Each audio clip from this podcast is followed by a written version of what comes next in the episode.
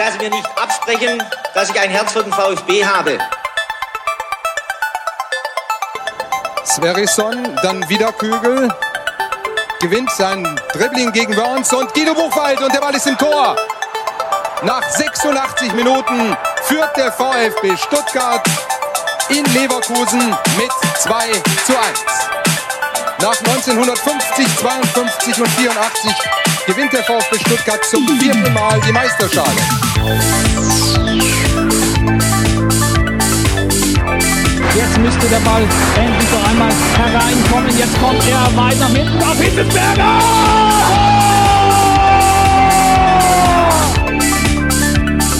Mario Gomez, spitze Winkel, noch einmal nach innen. Pizza hat den Ball und es gibt noch einmal Abstoß vom Tor. Und jetzt ist das Spiel aus und der VfB Stuttgart ist deutscher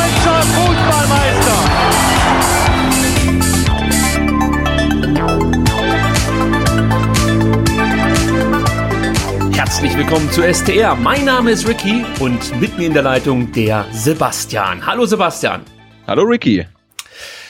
Ich muss erst mal tief durchatmen, Sebastian. Du bist nervös, ne? Ich habe das schon gemerkt. Ja, ich bin heute wahnsinnig nervös. Ähm, also so richtig kann ich es noch gar nicht zuordnen. Liegt's am Spiel, liegt's an der gestrigen Nacht? Also ich denke mal, der ein oder andere wird's mitbekommen haben. Stuttgart befand sich gestern im Ausnahmezustand. Vielleicht hier ganz kurz noch ein Statement äh, am Rande dazu. Äh, also ich finde es einfach nur asozial, was da gestern ähm, Nacht und eigentlich heute Nacht passiert ist. Und äh, ja, ich, äh, vielleicht können wir am Montag oder am Dienstag, wenn wir eine Ausgabe nochmal aufnehmen, äh, noch ein bisschen mehr dazu sagen, aber ich, ich, ich finde es einfach, wie gesagt, einfach nur erbärmlich, was da in Stuttgart abging, wenn da, äh, sag mal, satte Jugendliche einen auf ähm, amerikanische Protestanten machen wollen oder sowas in der Art. Also es scheint irgendwie so, als ob man da was kopieren will aus den USA, aber selber gar nicht so genau weiß, für was man da eigentlich auf die Straße geht. Und vor allen Dingen weiß man nicht, warum man Dinge zerstört, die ähm, ja äh, einfach. Es macht für mich einfach keinen Sinn, das zu beobachten, und es ist für mich einfach eine Schande. Und es macht mich so wütend, deswegen halte ich mich jetzt lieber zurück, äh, denn es soll ja hier um Fußball gehen. So. Genau, das kann ich auch sagen. Also mir geht das natürlich ähnlich. Also auch wenn die Proteste äh, vielleicht einen, einen, einen vernünftigen Hintergrund mal hatten, ganz am Anfang, ähm, auch in Stuttgart. Ähm, also wenn du auf die Straße gehst, um halt irgendwie ähm, sinnlos Schaufenster einzuwerfen, dann geh lieber nicht auf die Straße, sondern bleib zu Hause. Ähm, aber ja, ich denke, ich glaube, heute gibt es ja auch noch eine, eine Pressekonferenz oder jetzt gerade vermute ich sogar, ähm, dass man so ein bisschen mehr über die Hintergründe auch erfährt, weil das würde mich interessieren. Aber vielleicht wissen wir da ja bis zur nächsten Folge ein bisschen mehr und können das dann auch mal ähm, anreißen, weil wir ja nicht nur ein VfB-Podcast sind, sondern auch irgendwie ein Stuttgart-Podcast und das jetzt ja wirklich äh, was ist, was man ja nicht einfach so an sich vorbei äh, lassen kann. Ja, und äh, ein Satz vielleicht doch noch dazu. Äh, es, irgendwie tut's mir auch wahnsinnig weh zu sehen, wie so ein guter Anlass, ja, nämlich Black Lives Matter von irgendwelchen Vollidioten missbraucht wird, um im Endeffekt genau das Gegenteil zu machen. Weil die ganzen äh, Beschädigungen, die man da sieht, die, die treffen im Zweifel natürlich diejenigen, die sowieso kurz vorm Abgrund stehen, weil die Corona-Krise das Geschäft schon kaputt gemacht hat. Und ähm, jetzt hat man sich vielleicht gerade dran gemacht, die Läden wieder zu öffnen, hat gehofft, dass in den nächsten äh, Wochen und Monaten ein bisschen Geld reinkommt und jetzt kommen irgendwelche Vollidioten und reißen dir da die Bude ab. Also das ist unglaublich. Die Polizeiautos und was weiß ich, das interessiert letzten Endes keine Sau. Das macht man natürlich auch nicht, ja, um das nochmal klarzustellen. Aber ich sag mal so, das kann der Staat vertragen, behaupte ich jetzt einfach mal so. Ähm, also nicht, dass man die Polizeiautos kaputt macht, sondern den äh, finanziellen Schaden, den kann er vertragen. So, äh, und mir geht's da wirklich um die ganz normalen Leute, die da in Stuttgart äh, ihre Geschäfte betreiben und sowieso schon hart gebeutelt wurden von dieser Corona-Krise und jetzt nochmal eins auf die Fresse kriegen. Und wie gesagt, das Ganze findet ja auch ein Stück weit unter dem Motto Black Lives Matter äh, statt. Also das benutzen ja schon auch Leute, die da vor Ort sind äh, und legitimieren damit ihre ihren ihren Zerstörungswahn. Und das ist für mich eigentlich der der Skandal schlechthin. Das ist so ekelerregend widerlich und ich hoffe wirklich, dass man jeden Einzelnen da äh, ermitteln kann und dann ähm, ja verurteilt. Also ich hoffe, aber dazu muss ich sagen, ich hoffe, dass es nicht so läuft wie damals, ich glaube 2014 war das, als in Köln, St. Pauli und auch in Stuttgart äh, Mädchen begrapscht wurden, als dann halt einfach Leute so, sag mal, random verhaftet wurden und dann für irgendwas angeklagt wurden, was sie gar nicht getan haben.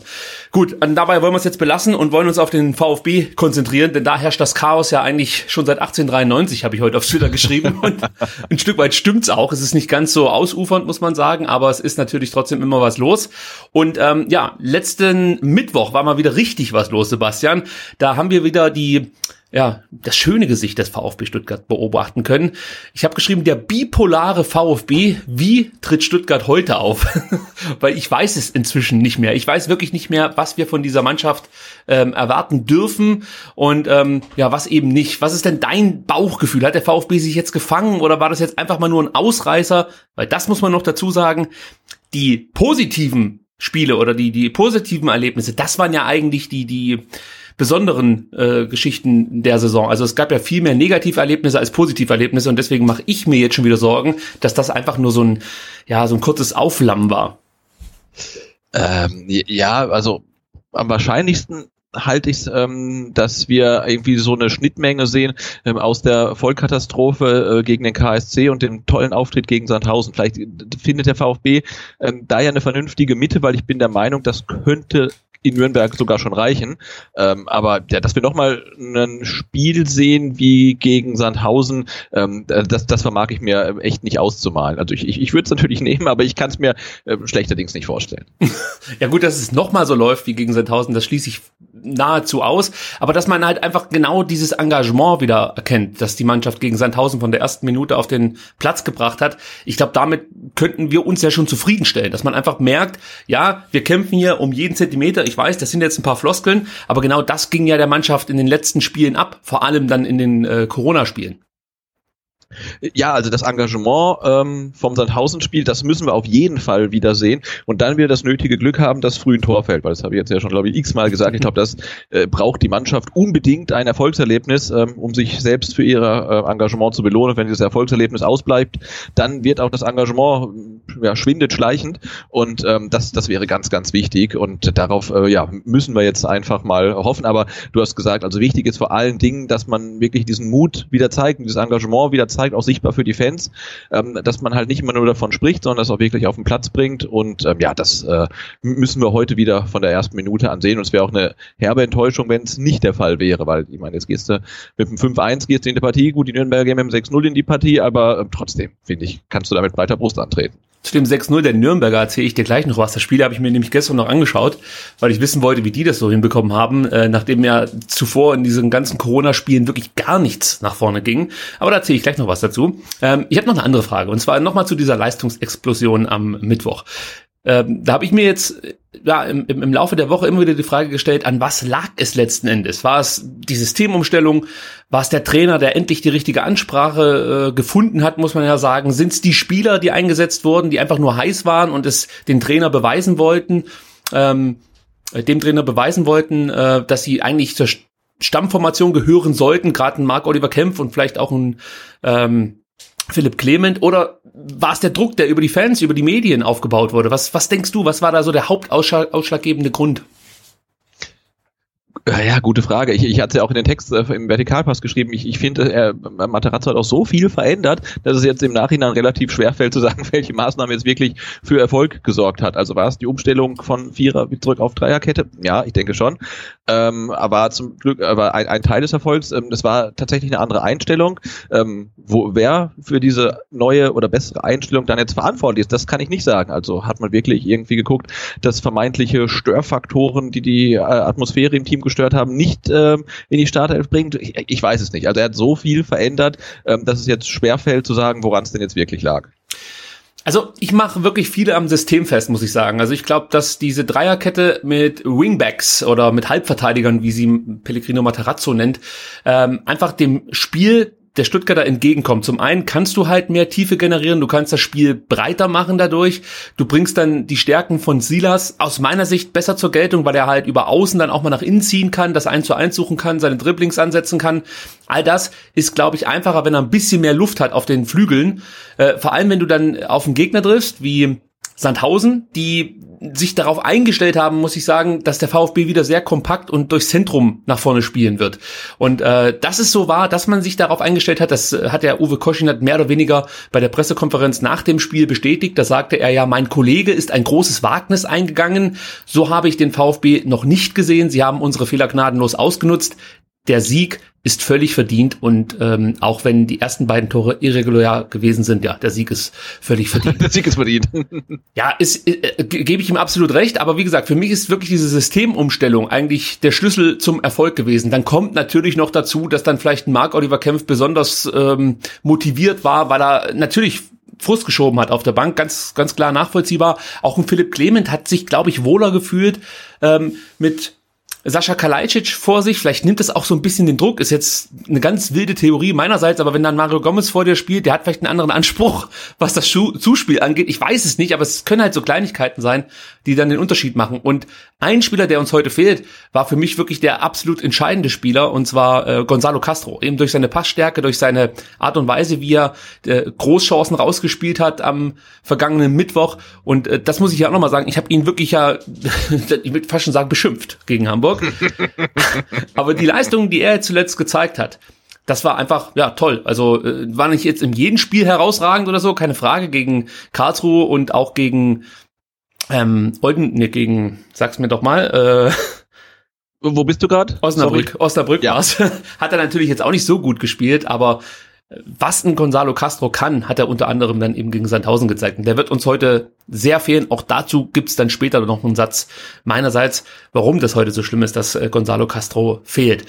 Äh, noch eine Frage zum VfB, bevor wir dann so ein bisschen mal auf die Aufstellung schauen. Ähm, ich habe mir auch Gedanken gemacht, weil wir das, glaube ich, in einer zurückliegenden Podcast-Folge schon mal besprochen haben, welcher Spieler uns eigentlich in der Saison besonders imponiert, wer uns ähm, ans Herz gewachsen ist, möchte ich fast schon sagen. Deswegen einfach mal so eine äh, fiese Frage hier an dich. Welch, welche Spieler würdest du denn oder möchtest du in der kommenden Saison unbedingt in Stuttgart sehen? Also wo du sagst, nee, also wenn der geht, habe ich echt ein massives Problem.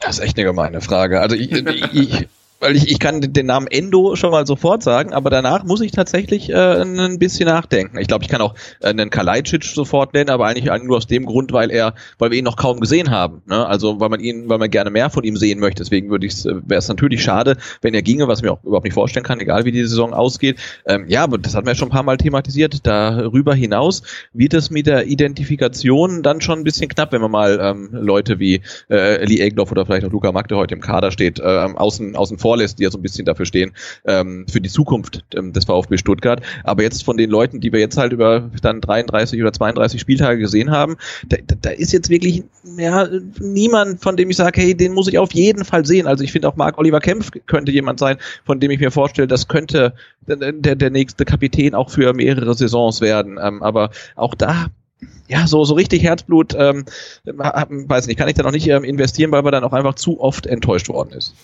Dann versuche ich es mal so. Ich nenne dir jetzt fünf Namen und du sagst mir, ob, die, ob du die in der kommenden Saison in Stuttgart sehen möchtest oder ob es dir egal ist oder ob äh, du im Endeffekt vielleicht sogar möchtest. Okay, also ja, nein, vielleicht. Genau. Also fangen wir mal an mit Gregor Kohl.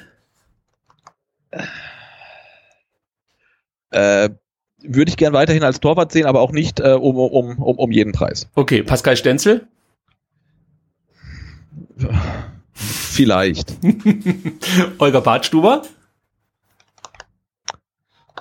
Kommt auf die Liga an. Also in Liga 1 vielleicht. das, ist echt schwierig. Ja. Ähm, also äh, nee, also ich glaube auf, auf den Holger Bartstuber, auch wenn er in dieser Saison einer der, der besseren Feldspieler war, könnte ich ähm, tatsächlich äh, verzichten, wenn man halt äh, gleichwertigen Ersatz bekommt. Zu Bartschuber gibt's übrigens in der nächsten Podcast-Folge, die am Dienstag aufgenommen wird und Dienstagnacht erscheinen wird, äh, noch ein kleines Special. Das kann ich schon vorwegschicken. Oh. Ja, dann ähm, hätte ich noch jemanden im Angebot, Philipp Förster. ja, also der muss dabei sein. Äh, ja, also wenn er jetzt den Verein ähm, nach der Saison verlassen würde, würde ich, glaube ich, ähm, nicht in Tränen ausbrechen. Okay, und äh, zu guter Letzt Mario Gomez. Auch wenn das Ding schon gelutscht ist, aber ganz generell, sagst du, er sollte noch eine Saison dranhängen und sich vielleicht würdig mit Fans verabschieden oder sagst du, komm, das Ding ist durch? Mario Gomez sollte sich äh, würdig mit Fans verabschieden, ohne noch eine Saison für den VfB zu spielen. Gut, dann haben wir das Thema durch. Und äh, wie gesagt, das, das ganze Thema Identifikation, der aktuelle Kader, das werden wir in den nächsten Podcast-Folgen ausführlich beleuchten. Und wie gesagt, los geht es dann schon am Dienstag mit einem kleinen Special, muss ich noch einwerfen. Ähm, ja, rund um Holger Badstuber. Da gab es ja in den letzten Tagen dann doch ein paar Themen, die sich angehäuft haben.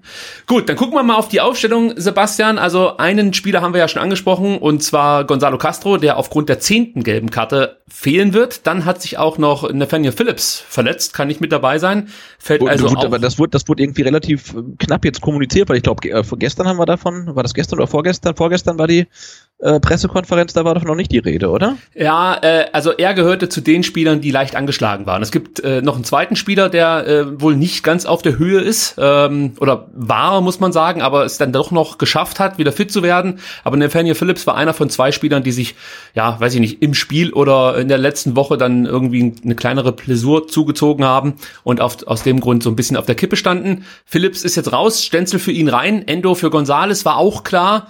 Äh, sind die Wechsel für dich jetzt Sachen, die dir Sorgen machen? Also sagst du, Mensch, äh, da sind dann aber gleich wieder andere Gesichter auf dem Platz, die vielleicht den Ausschlag in, in die eher negative Richtung geben. Hm, Ja, nachdem im äh, Materazzo jetzt zum Sandhausen-Spiel das Team einmal komplett auf links gedreht hat, sind ja jetzt die, die, die, die Wechsel ja quasi nur äh, kosmetischer Natur. Ähm, was mich allerdings dann interessiert, ist, wie sich das gleich in der Defensive ähm, auf dem Platz ähm, in der Formation ähm, wiederfindet. Weil ob das jetzt Dreierkette oder Viererkette ist, ähm, das ist ja jetzt ja auf dem Papier noch nicht so ganz klar. Also das, äh, da bin ich mal gespannt, wie sich das dann sortiert. Weil du davon ausgehst, dass Endo vielleicht in die Innenverteidigung rücken könnte. Äh, ja, möglich, ne? Könnte sein, ist aber ich, ich möglich. weiß nicht. Ich bin etwas, etwas, ähm, als ich die Aufstellung sah, war ich etwas verwirrt, weil normalerweise kannst du es ja relativ schnell zuordnen. Das ist mir jetzt nicht gelungen. Also ich persönlich gehe von der Dreierkette aus. Allerdings ist es natürlich möglich, wenn der VfB führt, Nürnberg mal Druck erzeugt, dass man dann eher auf eine Dreierkette, äh, auf eine Viererkette wieder wechseln könnte. Wobei ich der Meinung bin, dass dieses wirklich kompakte und auch eigentlich zweikampfstarke Mittelfeld äh, wichtig ist gegen Nürnberg, weil sie haben halt mit Geis jemanden drin, der ähm, zum einen natürlich auch ein guter Distanzschütze ist. Äh, ich werde nachher noch ein bisschen was zu, zu Johannes Geis sagen. Also das ist wirklich ein ganz wichtiger Spieler, genauso wie Hanno Behrens. Dovedan ist wieder mit dabei, Robin Hack. Also da bin ich schon froh, sage ich mal, wenn du da auch äh, genügend Power im, im Mittelfeld gegen die Nürnberger setzen kannst.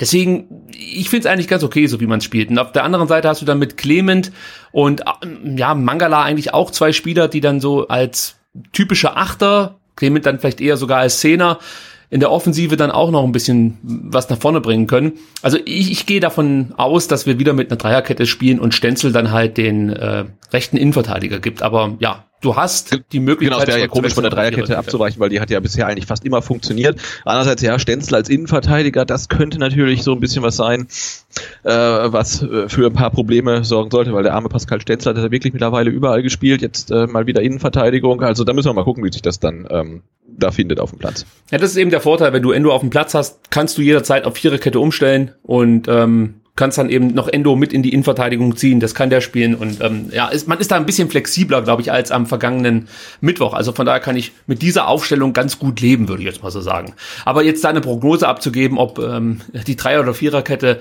erfolgreicher gegen Nürnberg sein wird, ähm, ja, das will ich mir jetzt nicht erlauben, weil ich auch noch nicht ganz einschätzen kann, wie die Nürnberger spielen, denn die sind im Endeffekt wirklich die viel größere Wundertüte als ähm, der VfB Stuttgart, denn ich habe es dir gerade eben schon gesagt, ich habe mir gestern das Spiel gegen Wien Wiesbaden nochmal angeschaut. Das Ergebnis klingt wahnsinnig überzeugend. 6 zu 0 einfach mal Wien Wiesbaden weggeballert. Das ist jetzt nicht die beste Mannschaft der Liga logischerweise, aber Du, aber ich kenne, aber ich kenne Teams, die haben es in der Saison nicht geschafft, gegen die zu gewinnen.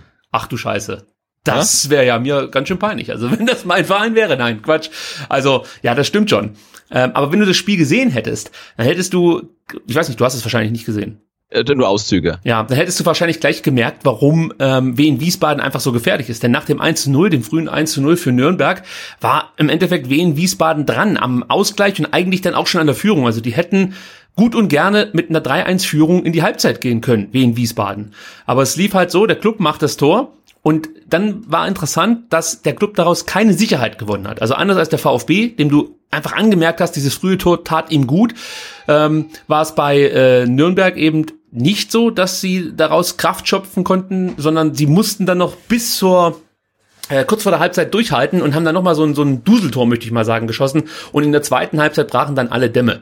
Äh, Deshalb würde ich jetzt mal sagen, äh, ist, ist, ist der 6-0-Sieg von Nürnberg anders zu werten als unser 5-1-Sieg gegen Sandhausen. Ja, also natürlich wird das den Jungs auch gut tun nach so vielen Wochen ohne Sieg. Ich glaube, die haben 109 Tage ohne Dreier äh, hinter sich. Also das ist auch heftig, wenn du dir überlegst, dass Nürnberg mit uns zusammen abgestiegen ist. Ja. Also das darf man ja nicht vergessen. Und ich erinnere da an das äh, Heimspiel gegen Nürnberg, dass wir nur mit Glück und einem ich sag mal, grenzwertigen Tor durch Osan Kabak dann noch für uns entschieden haben, beziehungsweise unentschieden ging es aus, genau so war weil wenn wir das verloren hätten, dann wären wir wahrscheinlich direkt abgestiegen. Ähm, gut, einen großen Unterschied hat es letzten Endes dann auch nicht mehr gemacht.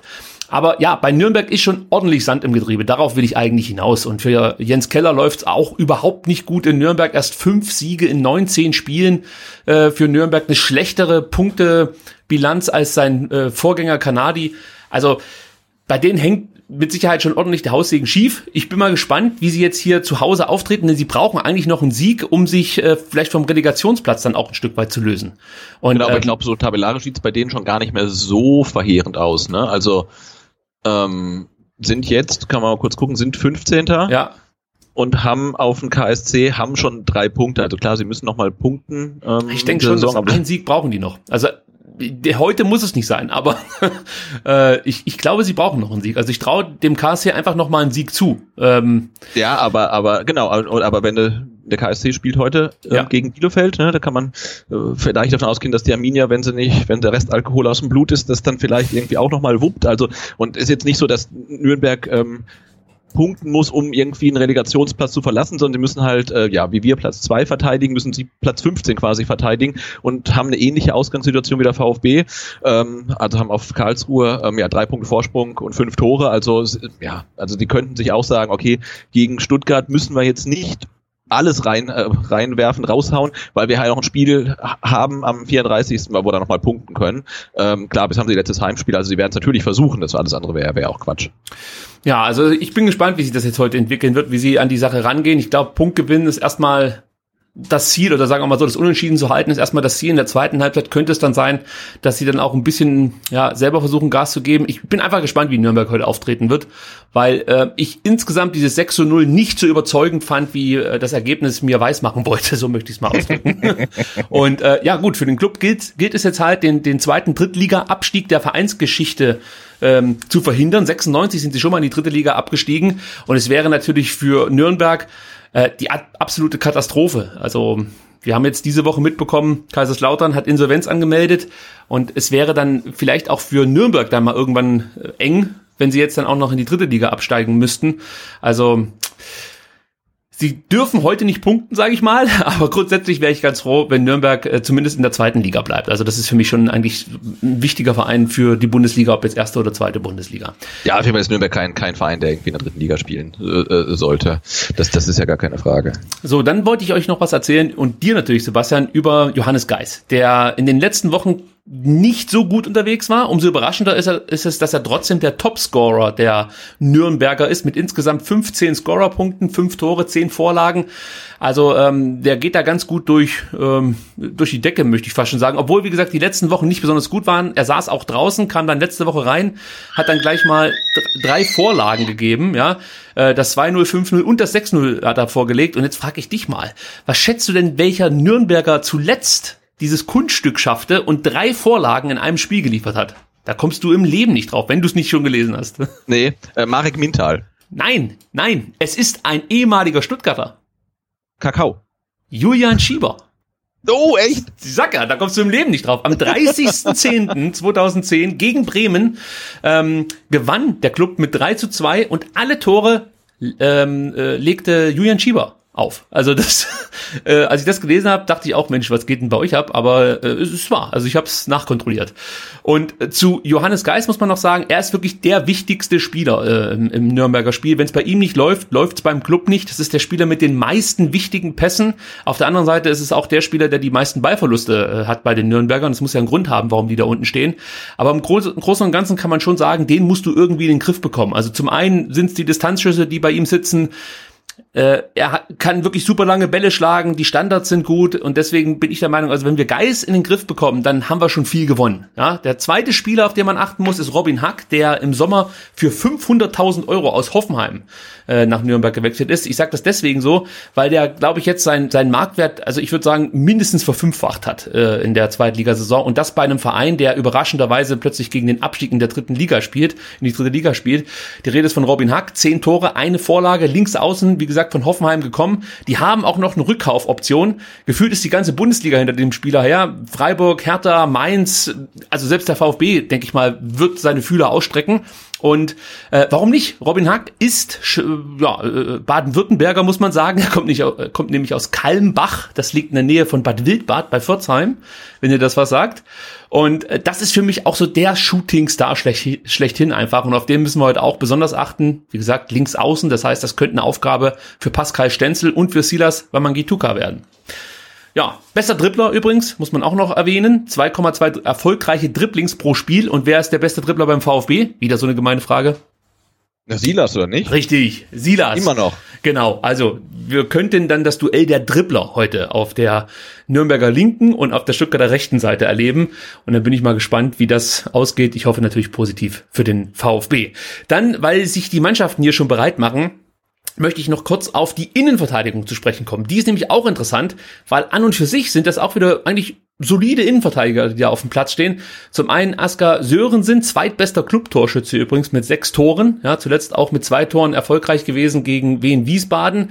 Leider Gottes äh, immer wieder größere Leistungsschwankungen, ähm, aber das ist schon auch ein, ein Abwehrspieler, der es kann, möchte ich jetzt einfach mal so sagen. Also ich, ich, ich habe das Gefühl, das sind so Spieler, die könnten gegen Stuttgart dann plötzlich das abrufen, was sie eigentlich leisten können. Und dann stehen wir wieder da und denken so, ey, die kriegen eine ganze Saison nichts gebacken, kriegen nichts verteidigt und dann ausgerechnet gegen uns, da reißen sie ja das äh, Stadion ab in Nürnberg. Also da müssen wir aufpassen, dass der möglichst nicht bei Standards äh, seine Kopfballstärke einsetzen kann. Und auch sonst, der kann auch mit dem Ball am Fuß ganz gut umgehen.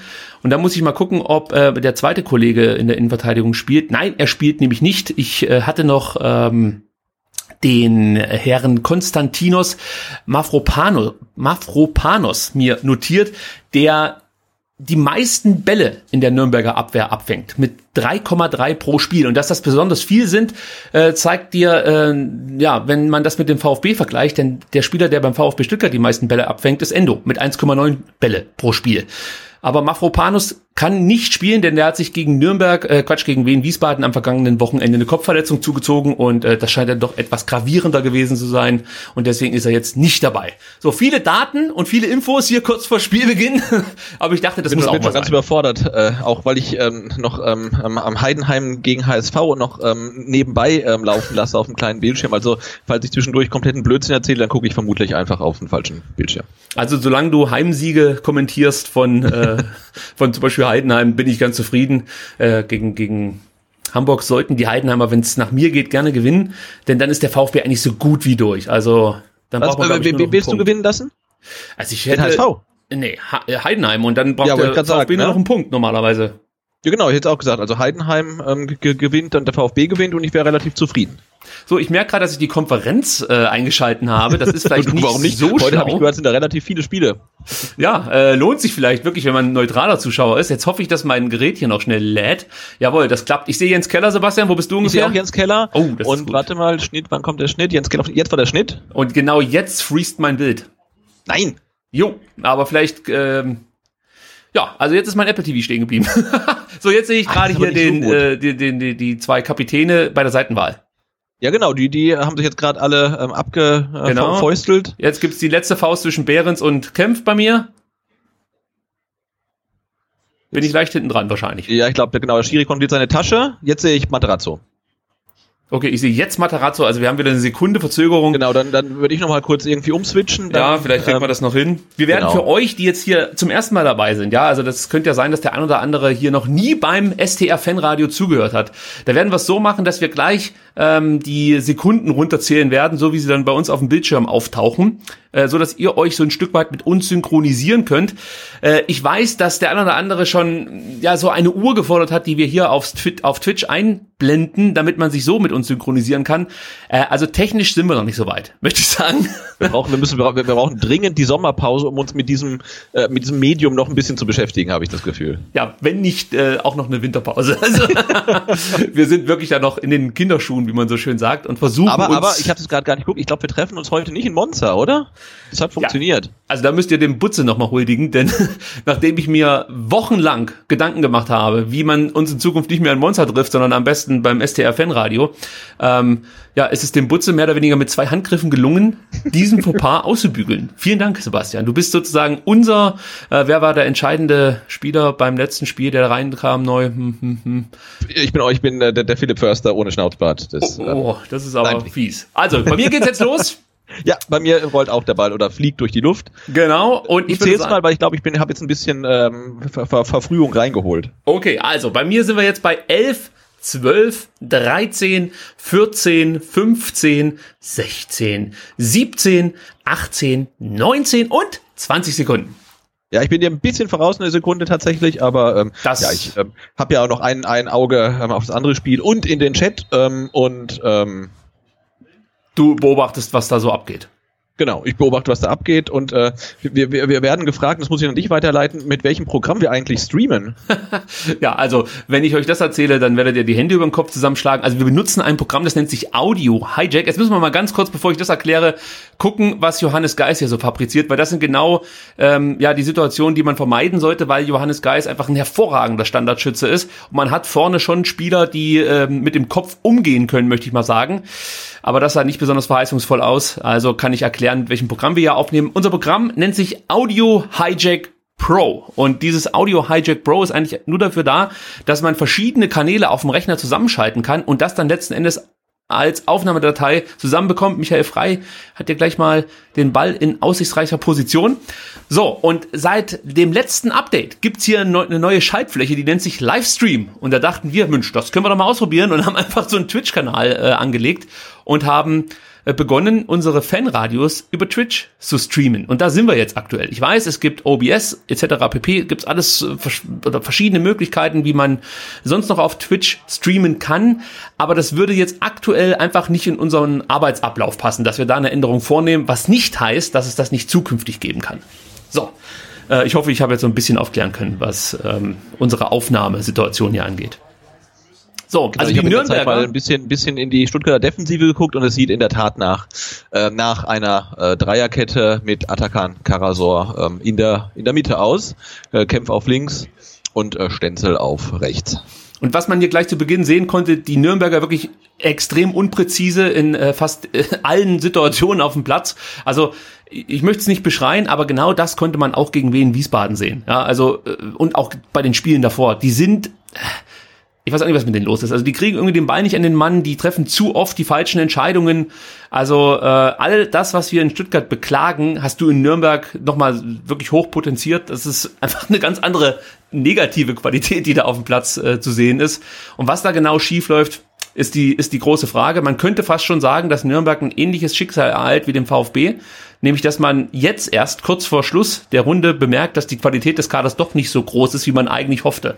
Äh, nur hat das bei Nürnberg unter Umständen gravierendere Folgen als beim VfB Stuttgart. So, Kempf gefällt mir äh, ganz gut hier zu Beginn und auch Philipp Clement, der äh, gleich mal mit so viel Einsatz vorangeht, dass er hier ausrutscht. Aber das verzeihe ich ihm natürlich. Genau, vom anderen Platz ist nach drei Minuten schon das erste Tor gefallen ähm, und ähm, Arminia Bielefeld führt gegen KSC. Ja, da ähm, sag ich mal, Oli, ja, Glückwunsch, genau, also Super das ist äh, für KSC ähm, äh, schlecht ähm, und für Nürnberg dann tatsächlich relativ gut. Also wenn sich die, die Kunde dann die Runde bis auch auf den Platz macht oder so, wird das sicherlich, ähm, ja. Dummer Ballverlust jetzt hier von Silas. Haben gegen Tim Handwerker, muss man mal ganz kurz erwähnen, sorry. Ähm, ich erinnere mich noch, Handwerker kam übrigens rein äh, im legendären äh, Bundesligaspiel VfB Köln, gegen der, der Köln. Den Ball, durch die, den Ball von Akono durch die Beine bekommen. Richtig, richtig, das muss man mal erwähnen. Also das sind ja auch positive Vibes, die hier in Nürnberg äh, durchs leere Stadion wehen. Alle wissen natürlich noch davon, wie in der letzten Zweitligasaison äh, ein gewisser Florian Klein den VfB in den siebten Himmel geschossen hat. Und äh, wir müssen uns wirklich an allen, an allen Strohhalmen festhalten und einer davon heißt auch Tim Handwerker. Ja, und, und auch ähm, in, in der, der Auftritt in Nürnberg in der, in der Bundesliga-Saison habe ich auch gute Erinnerungen mit dem, mit dem Tor von Erik Tommy, was er da unter die Latte genagelt hat und Das den war Treffer cool, ja. von Timo Baumgartel. Ja, und wie Und gesagt, ich auch glaube, es war ein Sieg nach langer, langer Durststrecke, ne? Da haben wir endlich mal wieder gewonnen. Ja, vor allen Dingen, nach, nachdem wir wirklich in jedem Spiel verprügelt wurden, gegen Hoffenheim, gegen äh, Dortmund, gegen Frankfurt, also wir haben überall auf die Fresse bekommen und dann endlich Ah, das mal waren diese, das waren diese, ja. diese, diese, diese, diese ersten drei Spiele von, von Weinziel mit irgendwie was, 1 zu 12 Toren oder so. Der Highway to Hell, genau. Highway to Hell, ja. Hier, Silas mit seinem ersten Dribbling. Und Sebastian, vorne habe ich es angesprochen, das Thema Dribbling. Also Robin Hack, der erfolgreiche, erfolgreichste Dribbler der Nürnberger mit 2,2 erfolgreichen Dribblings pro Spiel. Silas, um das noch zu vervollständigen, liegt bei 2,5 erfolgreichen Dribblings pro Spiel. Jetzt fragst du natürlich, ja gut, aber wie viel Anläufe braucht er dafür? Äh, das kann ich dir nicht ganz genau sagen, aber ich kann dir sagen, dass 62 Prozent seiner Dribblings, ähm, ja, dass er die erfolgreich beendet, so möchte ich es mal sagen, oder durchführt. Und äh, Robin Hack schafft es nur bei gar, gar, gar 52 keine Referenz, aber ich finde, das ist eine gute Quote. Ja, also es ist eine gute Quote. Er ist der beste Dribbler der zweiten Liga. Was auch immer das jetzt aussagen soll bei, bei dieser Liga, ja. Also es kann natürlich jetzt auch sein, dass das gar kein so großes Qualitätsmerkmal ist. Aber das ist schon okay. Also es gibt natürlich bessere Dribbler, da sind wir uns einig, aber für Zweitliga-Verhältnisse macht das der Sila schon ganz vernünftig, aber hat immer noch genügend Steigerungspotenzial. Das haben wir ja in den letzten Wochen dann auch schon mal bemerkt. Gut, also der VfB noch nicht so richtig im Spiel, muss man sagen. Nee, schon wieder ein bisschen ähm, schlafmützig. Also ist vielleicht auch eher so ein Auswärtsgesicht jetzt erstmal. Ja. Aber man tritt auf jeden Fall nicht ähm, in den ersten Minuten nicht so auf, wie man das gegen Sandhausen gemacht hat. Das kann man schon, schon mal sagen. Wichtiger Spieler, den wir heute auch im Auge behalten sollten, ist natürlich Hanno Behrens, der Kapitän und wirklich auch das Herz der Nürnberger. Fünf Tore, sechs Vorlagen als zentraler Mittelfeldspieler, klassischer Achter. Das ist schon eine gute Bilanz. Ähm, ist auch der Spieler, der die meisten Großchancen für die Nürnberger rausspielt, nämlich elf. Ja, auch hier bist du jetzt wieder gefragt beim VfB. Was schätzt du, wer spielt beim VfB die meisten Großchancen raus? Äh, boah, was heißt denn rausspielen? Also sie, sie vorbereiten oder sie haben? Nee, rausspielen heißt, du gibst den entscheidenden Pass und aus diesem Pass entsteht dann äh, einfach eine Großchance. Es muss nicht sein, dass das praktisch der letzte Pass vor der Chance ist, aber durch deinen Pass initiierst du letzten Endes äh, eine große Chance. Äh, dann sage ich Endo. Es ist Didavi mit elf und er fehlt heute. Und der zweitbeste beim VfB ist Silas mit neun. Der ist dabei. Aber es sind trotzdem relativ wenig. Wenn du das so auf äh, 31 Spiele dir oder 32 Spiele ähm, streckst, sind eigentlich elf äh, gro herausgespielte Großchancen durch deine Aktionen gar nicht so viel, würde ich mal sagen. Ja, das stimmt. Also da haben wir noch äh, Aufholpotenzial, möchte ich mal sagen, in den letzten zwei Spielen. Während Ja. der, der, der Nürnberger Sportskamerad gerade ähm, beha- behandelt wird, habe ich kurz auf den anderen Bildschirm geguckt und ähm, der HSV hatte eine riesen Chance nach einer Ecke. Ähm, der Ball geht an Innenpfosten, springt dann da wieder raus ähm, und ein HSV-Spieler kriegt den auch irgendwie so halb gegen den Kopf, 30 Zentimeter vom Tor, kriegt ihn aber auch, kann nicht mehr reagieren und er geht nicht rein. Also steht weiterhin 0 zu 0, aber das war schon äh, ziemlich ähm, äh, ziemlicher Slapstick, den Ball da nicht im Tor unterzubringen. Also ich, ich bin äh, da, da, da auch noch sehr zufrieden mit dem Spielverlauf. Also solange der HSV nur mit einem Tor führt, ist immer alles möglich. Das haben wir jetzt schon gelernt. Der HSV ist Ja, wirklich der König ist ja auch der... dabei, also insofern. Wer ist wieder dabei? Van Drongelen ist äh, spielt so, auch, ja, also dann- insofern. Dann Hast du musst du dir eigentlich schon das 0 zu 1 denken oder das 1 zu 0 in dem Fall. das ist so. Äh, kurz noch abschließend zu Hanno Behrens. Also, äh, wie gesagt, das ist äh, absolut das Herz der Nürnberger und ähnlich wie mit Geis. Es ist auch bei Behrens, wenn du den in den Griff bekommst, dann kappst du im Endeffekt die Leitung zu einem, sag mal, erfolgreichen Nachmittag für Nürnberg. Äh, also das sind so die zwei entsche entscheidenden Spieler, die du in den Griff bekommen musst. Ähm, ja, also darauf müssen wir jetzt so ein bisschen hoffen, dass das der VfB heute gelöst bekommt. So möchte ich es mal ausdrücken. Genau. Und der übrigens fehlt, äh, das, nee, ich lasse das mit dich zu Wort kommen, weil ich erzähle Nee, nee, ich wollte, schon ich genug. wollte eigentlich nur sagen, äh, ja, dass, dass äh, der, der HSV, der HSV sage ich jetzt schon gut, jetzt kommen es die zwei, die zwei Bildschirme sein, ähm, dass der VfB jetzt äh, so langsam vielleicht mal ein Spiel findet, aber tatsächlich die, die Nürnberger ähm, äh, doch relativ äh, druckvoll anfangen und sich äh, die meiste Zeit ja doch in der VfB-Hälfte ähm, bewegen. Mangala jetzt hier mit einem guten Ballgewinn und löst das dann auch ganz geschickt. Ähm, Im Chat wurde gerade gefragt, was mit Lee Egloff ist. Das ist der zweite Spieler, der angeschlagen war und deswegen heute nicht mit dem Kader ist. Also Phillips und Egloff sind die beiden, die ähm, aus Verletzungs- oder ja, leichten Blessuren aus, aus, aus solchen Gründen nicht mit im Kader sind. Also keine äh, Abwertung von Lee Egloff, der wäre heute sicher dabei gewesen, nachdem er ja wirklich äh, ein gutes Spiel gemacht hat äh, gegen Sandhausen. Bei den Nürnbergern fehlt übrigens äh, aufgrund der fünften gelben Karte Patrick Eras, der ja auch nicht immer den stabilsten Eindruck gemacht hat, möchte ich mal so sagen, in den letzten Monaten, aber im Großen und Ganzen schon auch ein wichtiger Spieler für die Nürnberger ist. Also das ist ein leichter Vorteil für uns. Ähm, und Patrick Erras, es könnte sein, dass der noch ein Spiel macht für Nürnberg, denn zusammen mit Lukas Mühl ähm, sind das zwei Nürnberger Eigengewächse, die, sag mal, den Club eher verlassen wollen, als dass sie noch ein Jahr dranhängen. Und, äh, also gerade auch ein Lukas Mühl könnte auch für den VfB nicht allzu uninteressant sein, möchte ich mal sagen. Das ist ein Innenverteidiger, der äh, zuletzt aufgrund einer Kapselverletzung nicht dabei war und ähm, ich weiß nicht, ob er jetzt schon wieder fit ist und auf der Bank sitzt. Da können wir mal gucken. Ja, ist er ist dabei, okay. Aber das ist ein Spieler, den könnte ich mir auch theoretisch vorstellen als als sag mal günstiges günstiges Experiment beim VfB.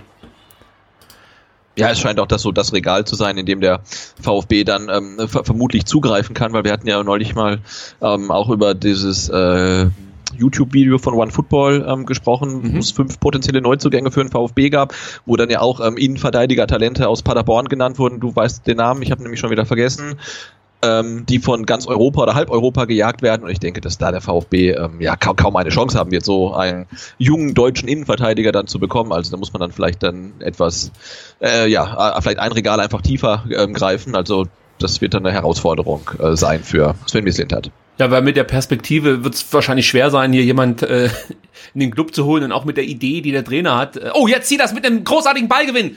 Jetzt sind wir mal gespannt, was der Silas draus macht. Der macht die Bude! Der macht die Bude! Das gibt's doch nicht! Silas! So sieht's aus! Genau deswegen muss der auf dem Platz stehen! Und, und, und gleich die Genauigkeit gegen das ne? Sebastian, ich muss die Musik runterziehen. Jetzt höre ich dich. Ah, herrlicher Ballgewinn und herrlicher Ballverlust des Nürnbergers. Stark gemacht von Silas. Eiskalt. Und genau da siehst du genau die Stärken, die der VfB hat. Du siehst die Schwächen, die Nürnberg hat. Markreiter hier mit einem dummen oh. Fehler. Und Silas vollstreckt dann endlich mal in absoluter Torjägermanier. Das fordern wir von ihm. Das muss er, das, das Ding muss er auch einfach machen. Hätte vielleicht ja. auch zu Kalajdzic rüberlegen können, aber das wäre die dümmere Entscheidung gewesen. Er macht alles richtig hier in dem Moment.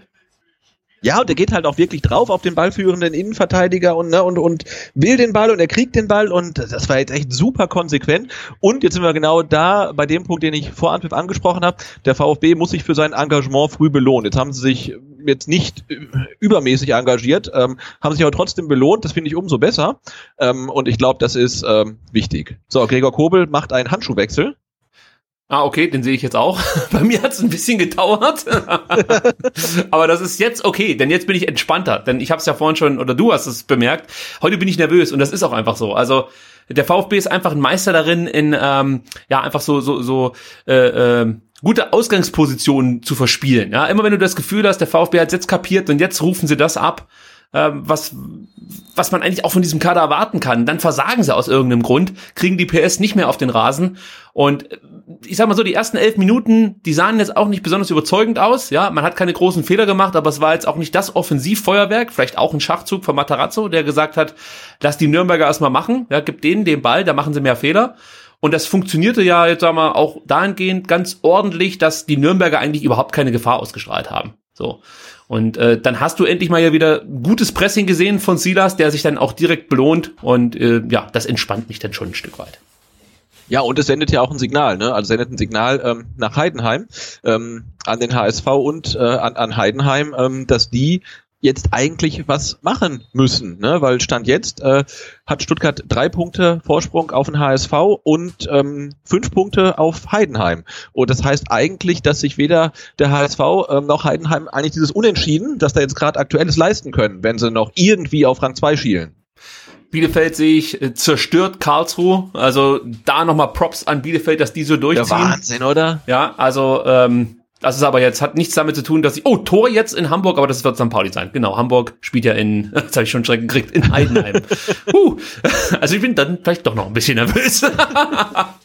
Gut übrigens, dass äh, der VfB hier mit der ersten Chance direkt getroffen hat. Jetzt müssen wir mal abwarten, was hier passiert.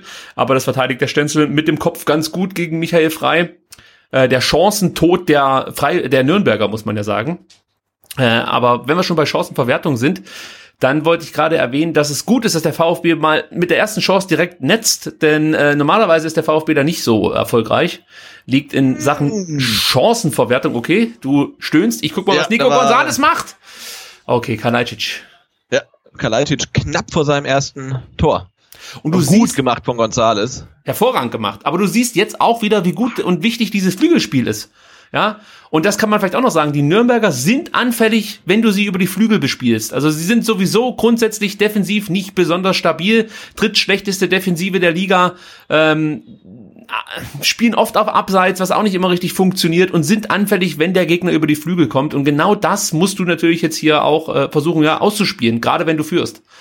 Und der Ja, VfB ersta- genau, erstaunlich finde ich auch, wir reden ja eigentlich auch die ganze Saison davon, ähm, dass dem VfB die Flügelspieler fehlen dass dem VfB das Tempo auf den Flügeln fehlt. Und jetzt, ähm, weiß nicht, kommt Materazzo dann am, am 32. Spieltag auf die Idee, Gonzales und Silas einfach so als äh, äh, Flügel als Wegwaffe einzusetzen und das scheint ja zu funktionieren. Und dann frage ich mich auch, also lagen wir die ganze Saison falsch? Lag auch Tim Walter falsch? Lag auch Materazzo falsch? Also warum kommt diese Erkenntnis erst am 32. Spieltag? Weil das scheint ja ein, ein gutes System zu sein. Also wenn du dir die Spiele irgendwann nochmal alle anschaust, wirst du bemerken, dass es immer wieder diese äh, Ideen gab, das, das Flügelspiel zu stärken der Stuttgarter. So möchte ich es mal sagen. Matarazzo hat so zum Beispiel seine Amtszeit beim VfB begonnen. Also er hat ein ähnliches System, eigentlich das gleiche in seinen ersten Spielen ähm, der Mannschaft übergeholfen, so möchte ich es mal sagen. Und das sah ja schon verheißungsvoll aus. Unter Walter, da gebe ich dir recht, war es dann etwas kompakter, weil der halt Flanken auf, äh, ja, auf den Tod nicht ab kann und dann grundsätzlich eher auf, auf die Pässe gesetzt hat. Und das führte dann natürlich dazu, dass wir dieses berühmte U um den Strafraum gespielt haben, weil halt keiner mal eine Flanke ja. reingeballert hat. So, äh, aber das wurde unter Matarazzo geändert, auch zu Recht meiner Meinung nach. In der zweiten Liga musst du dann etwas pragmatischer agieren. Und äh, das Thema Tempo ist ja gar nicht so sehr ähm, der Qualität der Spieler geschuldet, sondern war ja eher ja schon ein Systemproblem. Wir haben ja letzte Woche darüber gesprochen, am Mittwoch, dass es dir ja nichts bringt, schnelle Spieler auf dem Platz zu haben, wenn die ihre, ihre Schnelligkeit einfach nicht ausspielen können, weil sie entweder nicht die ja, gescheite Pässe bekommen oder äh, weil sie, sage ich mal, falsch stehen, sich, sich nicht gut in den Deckungsschatten bewegen und so. Also das sind ja alles so Kleinigkeiten, die dann darüber entscheiden, ob du dein Tempo auch letzten Endes ausspielen kannst. Und das funktionierte heute und auch am Mittwoch sehr gut. Ja, und die beiden bringen ja, bringen ja eigentlich auch alles mit, ähm, um diese Rolle ähm, auszufüllen. Ähm, ja, und also wie gesagt, wir haben ja Gonzales jetzt in den letzten Wochen immer mal wieder lobend erwähnt. Er scheint ja jetzt auch so sein äh, Egoismus und seine, wie soll ich es nennen, Fallsucht ja echt jetzt irgendwie zurückgestellt zu haben und er ist halt auch jetzt richtig mannschaftsdienlich ähm, und das funktioniert natürlich prima. Und wir haben es ja auch schon mal dann auch damals im Spiel gegen Leverkusen im Pokal gesehen, wo er da die, die linke Außenlinie irgendwie da, da Furchen reingerannt äh, hat, weil er so schnell war und da immer unterwegs war. Das, das war echt gut und die Gegner scheinen ja auch äh, jetzt zumindest in der zweiten Liga oder Sandhausen und Nürnberg nicht gut genug zu sein, um die defensiven Schwächen, die Silas und Gonzales halt mitbringen, dann ausnutzen zu können. Äh, sorry, das musste ich gerade reinschreien, weil der Geist schon jemand ist, der auch aus absurden Entfernungen mal draufballern könnte. Und leider Gottes hat er auch die Qualität, dass der Ball dann aufs Tor kommt, aber er hat sich für den Pass entschieden. Ja, da gebe ich dir absolut recht. Also Nico Gonzalez ist einfach der Spieler, der absolut herausragt, nicht nur aus äh, der aus der Mannschaft jetzt des äh, VfB, sondern auch als äh, Spieler in der zweiten Liga. Also du merkst halt einfach, dass der mit seinen Qualitäten in der zweiten Liga nichts zu suchen hätte. Jetzt Kalajdzic vielleicht noch mal mit dem Ball gewinnen. Nee, kommt dann einen Schritt zu spät. Aber ich dachte mir dann so, Sebastian, der Nico Gonzalez, ja, der wird natürlich schon große Ambitionen haben. Wir wissen immer noch, äh, oder wir können uns noch daran erinnern, dass Inter schon angeklopft hat und diverse andere große Clubs. Wieder tolles Pressing jetzt von Clement, der den Ball Ja, erobert. da geht was. Philipp Clement ist rechts. Nicht Philipp Clement, natürlich Philipp Förster ist rechts relativ frei. Silas ist schon wieder schneller als der Ball. Ah, nicht so gut ausgespielt aus meiner Sicht. Nee, Also Clement da- wollte durchstecken auf Kalajdzic. Also wenn der Ball angekommen wäre, dann wäre Kalajdzic äh, sehr, sehr frei gewesen, aber leider nicht. Und jetzt ist Nürnberg am Zug. Robin Hack, da müssen wir aufpassen. Das ist somit der beste Spieler. Zieht mal ab. Ja. Also den sollte man nicht unbedingt zum Schuss kommen lassen. In dem Moment muss ich mir nochmal angucken, ob man das hätte besser verteidigen können, aber wahrscheinlich schon, weil eigentlich war man Überzahl. Jetzt natürlich äh, wieder eine dumme Zeitlupe. Wen interessiert denn so eine Zeitlupe, Leute? Echt mal, ey. Bin ja nicht auf Instagram. ja, ist doch wahr. Also wenn ich ein Fußballspiel gucke und sehe so, so Zeitlupen. Ja, vielen Dank, Sky. Kriege ich noch mal eine Zeitlupe zu sehen, also von der Spielsituation, oder muss ich mir jetzt die ganze Zeit da so ein, so ein, so ein Highlight-Video angucken? Scheint so zu bleiben. Okay. Na gut, damit müssen wir leben, Sebastian. Ja, ist so. Das ist einfach die Übertragung, die uns hier äh, geboten wird. Ich hätte auch gerne den Scouting-Feed, ja, aber das kann ja kein Mensch bezahlen. Also Kann man den als Privatmensch einfach ja. auch so? ja, ja. Okay. Kannst du schon, es gibt, ähm, mir fällt jetzt der Name nicht ein, es gibt äh, den Dienst, dessen Name mir, wie gesagt, nicht einfällt, äh, den du, glaube ich, für 100 und noch was Euro äh, dir zulegen kannst. Und dann hast du praktisch, ja, das ein ähnlich, eine ähnliche Zugriffsmöglichkeit wie die ganzen ähm, Trainer und äh, Bundesligaspieler. Vielleicht jetzt Okay. von den te technischen Tools kann es sein, dass es ein bisschen eingeschränkter ist. Also ist ja so, du, es gibt ja dann diese, diese, diese Scouting-Software, die dir ermöglicht, dass du einfach nur den Spieler eingibst und dann nur die Szenen des einzelnen Spieler immer wieder sehen kannst, die er in einem Spiel hatte. Okay, Äh, cool. Ich glaube, das geht nicht über diese Einstellung. Wahrscheinlich ist es eine, ist es ein Add-on für weitere 1000 Euro im Monat oder so. da müssen wir mal den Max vom Rasenfunk fragen, denn der benutzt das. Ähm, ja, vielleicht können wir da zusammenlegen, Sebastian. In der kommenden Saison holen wir uns das einfach. Teilen uns äh, die Kohle. 50-50. das muss ich, erstmal, muss ich erstmal hier im Haushalt rechtfertigen.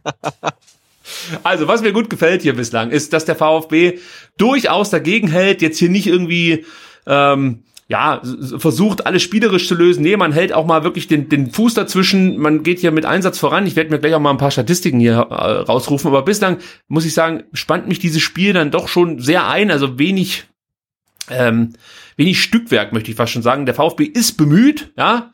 Äh, die Nürnberger machen einfach zu viele Fehler, wie schon in der kompletten Saison. Und der VfB muss aus meiner Sicht irgendwie jetzt noch mal Profit rausschlagen, um etwas mehr Ruhe zu haben. Äh, denn das 0-1, da lege ich mich jetzt schon fest, das wird nicht reichen. Also ich hätte dann schon gern noch ein zweites Tor. Ja, nee, ist so ein, äh, bislang noch ein relativ, äh, wie soll ich sagen, hässliches Spiel. Also viele Fehler, viele Zweikämpfe, wenig Spielfluss, also echt noch wenig ansehnlich. Ähm, aber ja klar, das, das Resultat macht es natürlich um einiges erträglicher. Ähm, ja, aber da ein, zweites wäre gut. aber ja, nach, nach 20 Minuten ist es jetzt äh, völlig okay, weil bis auf den Schuss äh, von Hack ähm, hat ja Nürnberg auch jetzt noch nicht so viel offensiv ähm, auf die Kette bekommen. Und Bielefeld macht das Für 3-0. 3-0. Leck mich am Arsch. Ja gut, dass wir gegen die nicht mehr spielen müssen. Also hätte ich kein gutes Gefühl. Aber ansonsten, ja, natürlich verdienter Aufstieg, aber das äh, ist jetzt auch keine neue Erkenntnis. Tja, ich bin gespannt, wie das jetzt hier weitergeht, was die Nürnberger noch nach vorne investieren. Ähm, mein Bauchgefühl sagt mir, umso mehr sie sich nach vorne orientieren, umso besser ist das für uns, weil da natürlich eben die vorhin von dir schon angesprochenen Gonzales und Silas ihre Schnelligkeit noch mehr ausspielen können, wenn die Pässe kommen. Wenn das Pressing vor allen Dingen weiterhin so, so gut durchgezogen wird, also das ist ja überhaupt nicht mehr zu vergleichen mit dem, was wir gegen Karlsruhe gesehen haben. Oh, warte mal, da ist es hat gerade ganz schön gerumst. Okay, also dann werde ich es jetzt gleich sehen. Oh ja, da sind Kempf, der natürlich auch schon mit diesem blöden Kieferbruch vorbelastet ist, äh, zusammengestoßen und es müsste mit Dovedan gewesen sein, Ja. wenn ich das richtig gesehen habe. Okay, also Kempf ist auf jeden Fall äh, ja Nee, es war nicht Dovedan. ansprechbar bei. Bewusstsein. Beide, beide sind ordentlich zusammengerastelt, aber es sieht jetzt nicht äh, verheerend schlimm aus. Ja, da kommt der Daumen nach oben von Dr. Best. Okay. Vielleicht auch mal gut so, weißt du, das ist wie bei so einem Formel 1 da, der gerade einen Verkehrsunfall hatte und jetzt dann nochmal zusammengerummelt ist und gemerkt hat, okay, ich hab's äh, überstanden. Vielleicht ist Ja. jetzt ein bisschen die Angst weg vor diesem harten Kontakt im Gesicht. Ich hoffe natürlich, dass es auch wirklich so, äh, ja, ich sag mal, überschaubar ausgeht, wie es jetzt hier den Anschein macht. Ah, müssen wir kurz beobachten, nicht, dass da noch ein Wechsel droht, was äh, mir jetzt nicht so gut Ah, okay, gefallen ja, würde. das war Also das sah jetzt ja fast schon ein bisschen übertrieben aus, die Reaktion. ja, sie haben sich glaube ich beide irgendwie in der Laufbewegung Ah. gegenseitig mit der Faust ins Gesicht geschlagen. Ja, ja, genau. Also das, auch das geht, ähm, aber es war jetzt glaube ich nicht ganz so wild, wie es in Echtzeit aussah. Ist das ein Fall für den VAR, Sebastian? Äh, ja, Platzverweis für beide nach Tätlichkeit. Ja, wir lachen noch. Gleich sehen wir, sehen wir, wie der Schiedsrichter zum, zum Bildschirm rennt und äh, sich das nochmal anschaut. Ähm, ja, äh, ich wollte übrigens auch davon sprechen, dass äh, die, die, die Nürnberger in Sachen Chancenverwertung, wenn ich es nicht schon getan habe, nur einen Platz hinter dem VfB liegen. Ich glaube, das wollte ich vorhin ansprechen und dann fiel das Tor. Oh, Kalajdzic fast rangekommen an den Ball, der jetzt aber noch runter. Ne? Ich dachte auch, der, wenn das besser funktioniert, dann ist er da völlig, völlig frei und, und schiebt lässig ein. Hast du auch das Gefühl, dass Philipp Clement einfach einen Zacken zugelegt hat? Also ich kann mich erinnern, der ist jetzt auch nicht besonders glücklich hier in der äh, äh, Szene gewesen und hat auch jetzt keine Bäu- Bäume ausgerissen in den ersten Minuten. Aber ich kann mich halt erinnern, dass dieser letzte Einsatz, auch den Fuß dann mal hochzunehmen, den Gegner einfach zu stören bei der Ballannahme, all solche Kleinigkeiten, die fehlten komplett in den Spielen, die er äh, unter weiter gezeigt hat und auch teilweise in den Partien, die er unter Matarazzo machen durfte. Ja, einerseits ist ja Clemens so ein typischer Spieler, wo du sagst, ah, der braucht mal ein paar Partien am Stück, um, um halt sich zu entfalten. Der hat er unter Walter bekommen, hat nicht funktioniert, dann saß er lange auf der Bank. Ähm, ja, aber jetzt, ähm, ich denke, wir hatten ja so bis am, am 30. Spieltag irgendwie auch gesagt, okay, Philipp Clement hat, kann eigentlich keine Zukunft beim VfB haben. Aber jetzt nach den letzten Auftritten muss man sagen, also ja, er hat ähm, entweder wird er jetzt besser eingesetzt ähm, oder er hat wirklich noch eine Schippe draufgelegt. Aber das sieht jetzt echt gar nicht, gar nicht so schlecht aus. Und ich habe in der Zeit, ähm, als du jetzt von Philipp Clement fast schon geschwärmt hast. Ja. Und er lacht ja mittlerweile auch wieder. Also das hat er sein Lachen für alle. wiedergefunden und deswegen stehen jetzt auch die Leistungen. Ja, es kann gerne so weitergehen. Also von mir aus kann er wirklich wie der Joker über den Platz rennen, äh, die ganze Zeit grinsen. Es kann auch aufgesetzt sein, aber solange das der Schlüssel zum Erfolg ist, nehme ich das gerne. Ja, so ein Saisontürchen wäre halt, wäre halt, wäre halt schön, ne? Also ihm und Kalajdzic gönnt man es ja echt äh, total, dass die, ähm, dass die noch treffen. Ja, absolut. Also Philipp Clement und, und, wirklich. Und Mario Gomez natürlich auch, das muss ich auch sagen. Ja, ja, wegen diesen zwei Toren, wo wir uns nicht sicher sind, ob er die jetzt noch aufholen muss oder nicht äh, auf Kakao. Stimmt, deswegen würde ich es auch nochmal begrüßen. Jetzt warten wir mal ganz kurz noch die Ecke ab und lassen die Statistik Statistik sein, denn ähm, wir haben ja gesehen, Philipp Clement kann Ecken wirklich sehr, sehr gefährlich treten. Der andere, der Ecken sehr gefährlich treten kann, ist äh, leider nicht mit dabei, Gonzalo Castro, aber Ecken von Philipp Clement, ja, haben sag mal, die Qualität genau, mir, mir gefallen die, die Clement-Ecken deutlich besser als die Castro-Ecken, muss ich sagen. So, Marc Oliver Kempf, der ja hat jetzt schon eine mitbekommen, der kann gerne mal seinen Kopf fürs Sommer reinhalten. Also das ist ja auch jemand, der bei, bei Eckbällen gefährlich ist. Okay, du bist schon weiter als ich, schön. Bei mir wird jetzt die Ecke getreten von Philipp Clement. Nico Gonzalez bringt sie wieder rein und Tor für den VfB Deck am Arsch! Ja! Castro macht's nicht, der heißt ja gar nicht so, der heißt Karasor. Mein Gott, das ist aber auch echt schwierig mit den ganzen Spielern.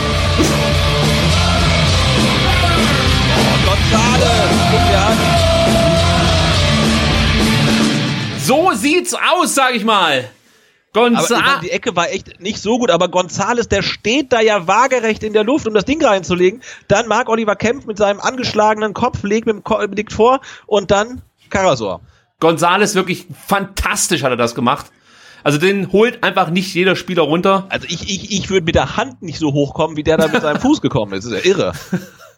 Ich gönn's auch Atakan Karasor, der echt keine leichte Zeit beim VfB hatte, überfordert war mit seiner Aufgabe, zweifellos ein guter Fußballer ist, vielleicht nicht der Taktgeber, für den ihn viele gehalten haben, auch wir.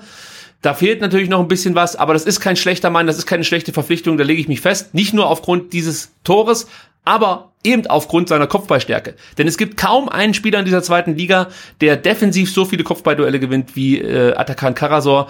Und das wird er auch beim VfB noch unter Beweis stellen, dass das eine Verstärkung ist. Erstes Saisontor, herzlichen Glückwunsch. Und jetzt, Sebastian, und jetzt können wir so langsam aber sicher uns damit beschäftigen, gegen wen wir dann äh, in der kommenden Saison in der ersten Liga spielen. Da lehne ich mich jetzt schon weit aus dem Fenster. Uh. ja, aber ich, ich sag's trotzdem. Ich, wenn der VfB heute gewinnt, steigen sie auf. So, da lege ich mich fest. Boah. Ja, aber es, ist, es, es sieht gut aus, ne? Und sie machen es genauso, wie wir es uns erhofft haben. Keine, keine Zitterpartie, ah. kein 0 zu 0 nach 65 Minuten oder so, sondern wirklich konzentriert, konsequent Chancen, auch vor allen Dingen Chancen nutzen, ne? Also ja. ich würde mal sagen, wir hatten nicht viel mehr als die zwei und die sind drin und das haben wir auch lange nicht gesehen. Also entweder hatten wir viele Chancen und haben sie nicht gemacht oder wir hatten gar keine Chancen. Jetzt haben wir zwei und, und die machen sie, ne? Das ist ja irre. Also also der VfB hatte bislang in dieser Partie drei Großchancen, zwei haben sie genutzt. Ähm, ich muss gerade überlegen, welche Großchance die dritte gewesen sein könnte. Ja, aber ich wollte gerade sagen, die zwei von Kalajdzic, die, die waren keine echten. Also ich glaube, die würden nicht als Torchance sehen. Ich weiß gar nicht, was die dritte dann war. Ja, das kann ich jetzt so auf die, auf die Schnelle auch nicht herausfinden. Aber doch, das kann ich sehr wohl auf die Schnelle herausfinden. Ja, da musst du jetzt überbrücken, Sebastian. du, ich guck mal, ich guck mal, ich guck mal. Also das ist Kalajdzic gewesen. Es ist ähm, der Kalajdzic gewesen, äh, dessen, dessen äh, Kopfball war es, glaube ich, vorhin als Großchance gewertet okay. wurde. Ja. Okay, dann wissen wir das jetzt auch. Du guckst auf die Tabelle, das dürfte dir Spaß bereiten. Ja, das, das sieht jetzt, das. Ich meine, die schlechte Nachricht ist, Bielefeld holen wir einfach nicht mehr ein, ähm, aber ich glaube, wir könnten auch mit Platz zwei gut leben. Ja, absolut. Vor allem nach der Saison. Also da ist ja, Platz zwei ist ja wirklich, ähm, das, das kann man sich ja fast nicht vorstellen, wenn du dir einfach die, die Spiele Karlsruhe, Olden, ich sag mal wieder Oldenburg, Osnabrück äh, vor Augen rufst. Selbst das, das 2-0 gegen Dresden, das war vom Ergebnis gut, aber vom Spiel her absolute Grütze. Äh, ja, gegen Hamburg die erste Halbzeit, gegen Hamburg das Hinspiel und so. Und wenn du dir überlegst, dass du dann noch auf Platz 2 landest, das ist ja fast schon, ja, unglaublich, muss man sagen. Aber, aber ich überlege gerade, wenn der HSV jetzt in Heidenheim in Führung gehen würde, sie haben jetzt 55, den hätten sie 57 Punkte, der VfB 58, dann würde ja ein Unentschieden gegen Darmstadt im letzten Spiel nicht reichen. Ne? Da hätte man tatsächlich noch den Druck, dass man ähm, gewinnen muss. Ich meine, dass man gegen Darmstadt ein Heimspiel gewinnt, ist jetzt ja auch nicht unmöglich. Ähm, aber das müssen wir wirklich jetzt dann noch, noch abwarten, was sich da ähm, äh, in Heidenheim tut. Für Darmstadt geht es um nichts mehr. Das kann zum ja. einen gut sein, aber es kann natürlich auch ja, befreiend wirken. Wobei ich der Meinung bin, dass Darmstadt in den, in den unbesiegbar Wochen, möchte ich mal sagen, doch einen Ticken überperformt hat. Ja, und man kann auch sagen, Darmstadt liegt jetzt auch zu Hause 0-1 gegen Wiesbaden hinten. Also. Ja, da merkst du natürlich auch schon, dass äh, dann anderes, ich sag mal, Klima innerhalb der Mannschaft vielleicht auch vorherrscht. Der Trainer wechselt äh, zum, zum Ende der Saison hin. Also da musst du dich jetzt vielleicht auch nicht mehr so präsentieren, dass der Trainer dich nächste Saison direkt wieder aufstellt. Weiß ich nicht, ob das alles mit reinspielt, aber wenn es dann wirklich um um alles geht, ja, für den VfB. Und wir haben ja gesagt, das ist heute das Halbfinale. Und das wäre dann das Finale gegen Darmstadt. Und für Darmstadt geht es letzten Endes um nichts mehr. Dann ist das definitiv ein Vorteil. Also da lege ich mich fest. Und wir spielen zu Hause, da sind wir ja so gut wie unbesiegbar. Also ich bin gerade völlig euphorisch, merke ich. Ich muss mich, ja, glaube ich, mal langsam einfangen. Ich, ich, weiß auch gar nicht gegen wegen der ähm, HSV letzten Spieltag. Äh, okay, zu Hause gegen Sandhausen, das ähm, ist auch machbar. Ja, ich muss mich jetzt echt mal einkriegen, wie da sie das hier mit einem guten Pressing. Mir gefällt das einfach, weil das souveräner wirkt als die letzten Partien. Ja, also du hast das Gefühl und hier wieder eine gute Chance jetzt für Philipp Clement, der aber dann den Ball doch noch irgendwie in den Strafraum bekommt, allerdings ganz weit außen. Ähm, ja, mal abwarten, ob sich Silas jetzt hier gegen Hack durchsetzen kann. Nee, kann er nicht. Was ich sagen wollte, ist, dass äh, der VfB hier endlich mal auftritt wie eine Spitzenmannschaft. Die lassen die Nürnberger machen, die kriegen eigentlich nichts gebacken, sind wenig torgefährlich, möchte ich sagen. Es gab einmal diesen Schuss kurz nach dem äh, 2 zu 0, der so ein bisschen ja, Gefahr ausstrahlte, aber ansonsten ist da nicht viel von Nürnberg. Und auf der anderen Seite ist der VfB eiskalt. Er arbeitet sich Chancen, nutzt diese Chancen ähm, und genauso bin ich ganz ehrlich, habe ich mir eigentlich die Saison in der zweiten Liga vorgestellt, nur halt häufiger als ähm, vielleicht drei, vier Mal in der kompletten Saison. So, Sebastian, wir gucken die ganze Zeit hier ähm, auf die Statistiken und jetzt müssen wir dann auch mal sagen, was besonders gut läuft. Ja? Wir haben oftmals bemängelt, dass der VfB zu wenig Zweikämpfe gewinnt. Das war das große Thema in den Corona-Spielen. Da kann ich dir sagen, der VfB gewinnt gegen Nürnberg mehr Zweikämpfe. Insgesamt nämlich äh, bereits 32 und die Nürnberger kommen auf 28 gewonnene Zweikämpfe. Vor allem in Sachen Luftzweikämpfe ist der VfB den Nürnbergern klar überlegen. Also da können wir das... Ähm, sag mal, die Kopfballstärke von einem Kalajdzic und natürlich auch von unseren Abwehrspielern absolut ausspielen. Und ähm, ja, das lässt sich gut an hier in den ersten Minuten. Jetzt muss ich mal gucken, ob der Sebastian überhaupt noch da ist. Du, ich bin, ich bin da. Okay. Ich, äh, ich lausche dir gebannt kriege immer, krieg immer einen Schock, wenn, wenn du nicht reagierst. so denkst, ja, vielleicht muss ich lauter atmen oder so, damit ja. du merkst, dass ich noch in der Leitung bin. Immer so ein, so ein Knacken, einfach so einmal so Knacken einspielen, damit ich weiß, okay, die Leitung steht noch nach. Ja, bevor, äh, bevor wir ähm, aufgenommen haben, äh, bin ich ähm, schier verzweifelt, weil irgendwas an meinem Rechner die ganze Zeit so komische Geräusche gemacht hat und ich wusste jetzt nicht, ich habe dann geguckt, habe ich irgendein Browserfenster auf, äh, wo irgendein Sound abgespielt wird und ich habe es überhaupt nicht hinbekommen, also ja nicht nichts gefunden, bis ich dann gemerkt habe, dass äh, äh mein, mein, mein Sohn gestern ähm, Minecraft gespielt hat auf meinem Rechner und das war dann lief dann irgendwo im Hintergrund noch mit so einem ganz ganz komischen Sound, wo man gar nicht wusste, ob es ein Sound ist oder ein Geräusch vom Rechner, der irgendwie äh, was macht. Und oh, ähm, das hat mich total irritiert. Also da dachte ich, das kann doch nicht wahr sein. Wieder mit einer guten Flanke. Ah, leider findet sie keinen Abnehmer, aber das war wieder gut gemacht von Nico Gonzalez mit Endo. Der Endo, ich liebe das, ey. Der, der, ja. Auch der schießt aus der Distanz, wenn sich die Chance bietet gewinnt er den Ball, zieht dann ab mit links und der war nicht ungefährlich. Richtig stark gemacht, ja, auch, dass er da direkt abzieht, nicht lange überlegt, nicht versucht, den Ball nochmal irgendwo hinzuballern oder so. Nee, hau das Ding aufs Tor und mach hier die Bude. Gut gehalten natürlich von äh, vielleicht dem besten Nürnberger in der kompletten Saison, Christian Martenja, auch wenn der heute bislang nicht überragend war, so möchte ich es mal ausdrücken. Wieder Eck bei Sebastian. Du weißt, Ecken sind die neue Stärke des VfB. Ja, die war jetzt nicht so stark. Okay. Du hast es schon gesehen, ich noch nicht. Ich hoffte gerade, dass sie vielleicht durch durchflutscht äh, durch die Hände von Matenja und dann auf den Kopf von Nico Gonzalez fällt.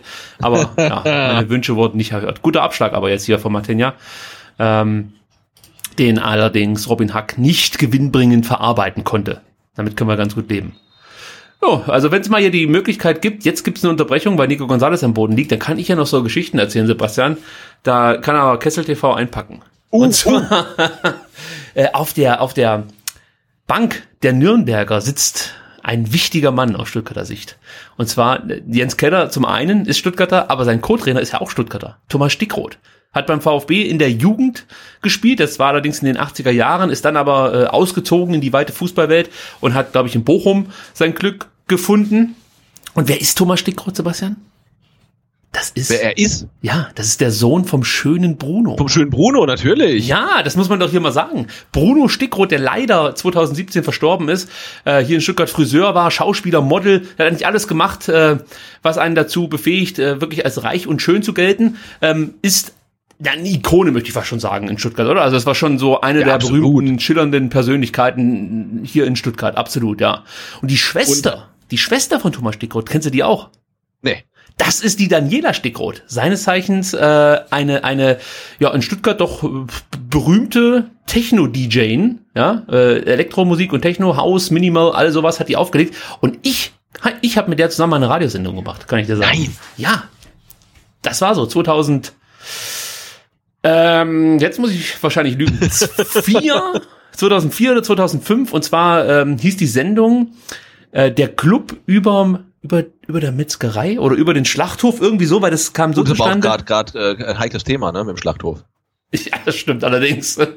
ja, bei Tönnies, bei Tönnies, äh, na, ich lass, ich lass. Bleib mal lieber bei genau, der Liga Und, und, und, nochmal zum Thema äh, äh, Bruno Stickrot, also zum schönen Bruno. Ähm, wenn man mal bei YouTube guckt, ähm, die äh, Stuttgarter Zeitung und Stuttgarter Nachrichten, die ähm, hatten, einmal kurz gucken, Clement. hatte ähm, da, der Clement. Also du bist mir viel zu weit voraus. Ja, ich bin ich auch nicht so weit voraus bin. Ich musste hinter, hinterher nochmal neu starten in der Halbzeit.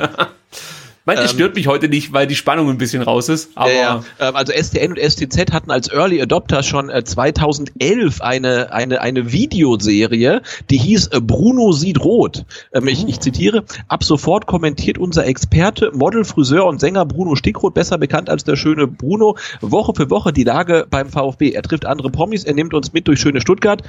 Er lobt, er meckert. Seien Sie ab sofort dabei, wenn der Stuttgarter Original auspackt. Oh, also ich war jetzt nicht überrascht über deine über deinen Vortrag, sondern über Marc Oliver Kempf, aber deinen Vortrag, den fand ich auch sehr interessant. Also, also wenn ihr wissen wollt, äh, wie es dem VfB 2011 ging, ähm, dann ähm, sucht mal auf YouTube nach Bruno sieht rot in einem Wort geschrieben. Also ich muss noch mal sagen, bevor wir weiter über die Stickrots sprechen, äh, das, was der VfB hier macht, ist echt gut. Man muss allerdings einschränkend dazu sagen, was Nürnberg macht ist richtig scheiße. Also es erinnert mich so ein Stück weit an den VfB, als es in den entscheidenden Spielen äh, darum ging, sich vielleicht von diesem scheiß Relegationsplatz noch zu lösen in der letzten Saison. Und man versagte eigentlich äh, regelmäßig. Ja, man konnte nie überraschen.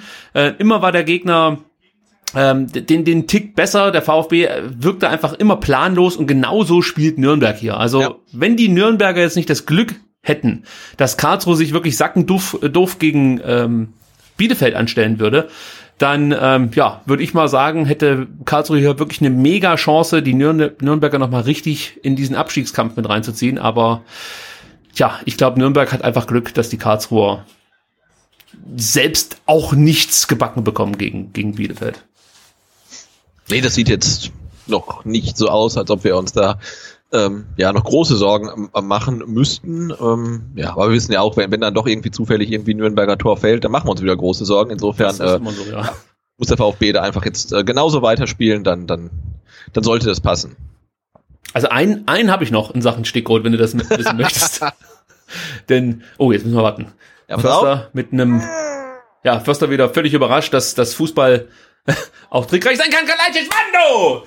Ach, der ist fällig, der ist fällig, sage ja, ich der, dir. Der, der, ich, ich denke, Kalajdzic und oder Clement, die machen heute noch einen, aber das war, ah, den kann er auch aufs Tor bringen halt. Ne? Der schraubt er sich ja echt gut hoch.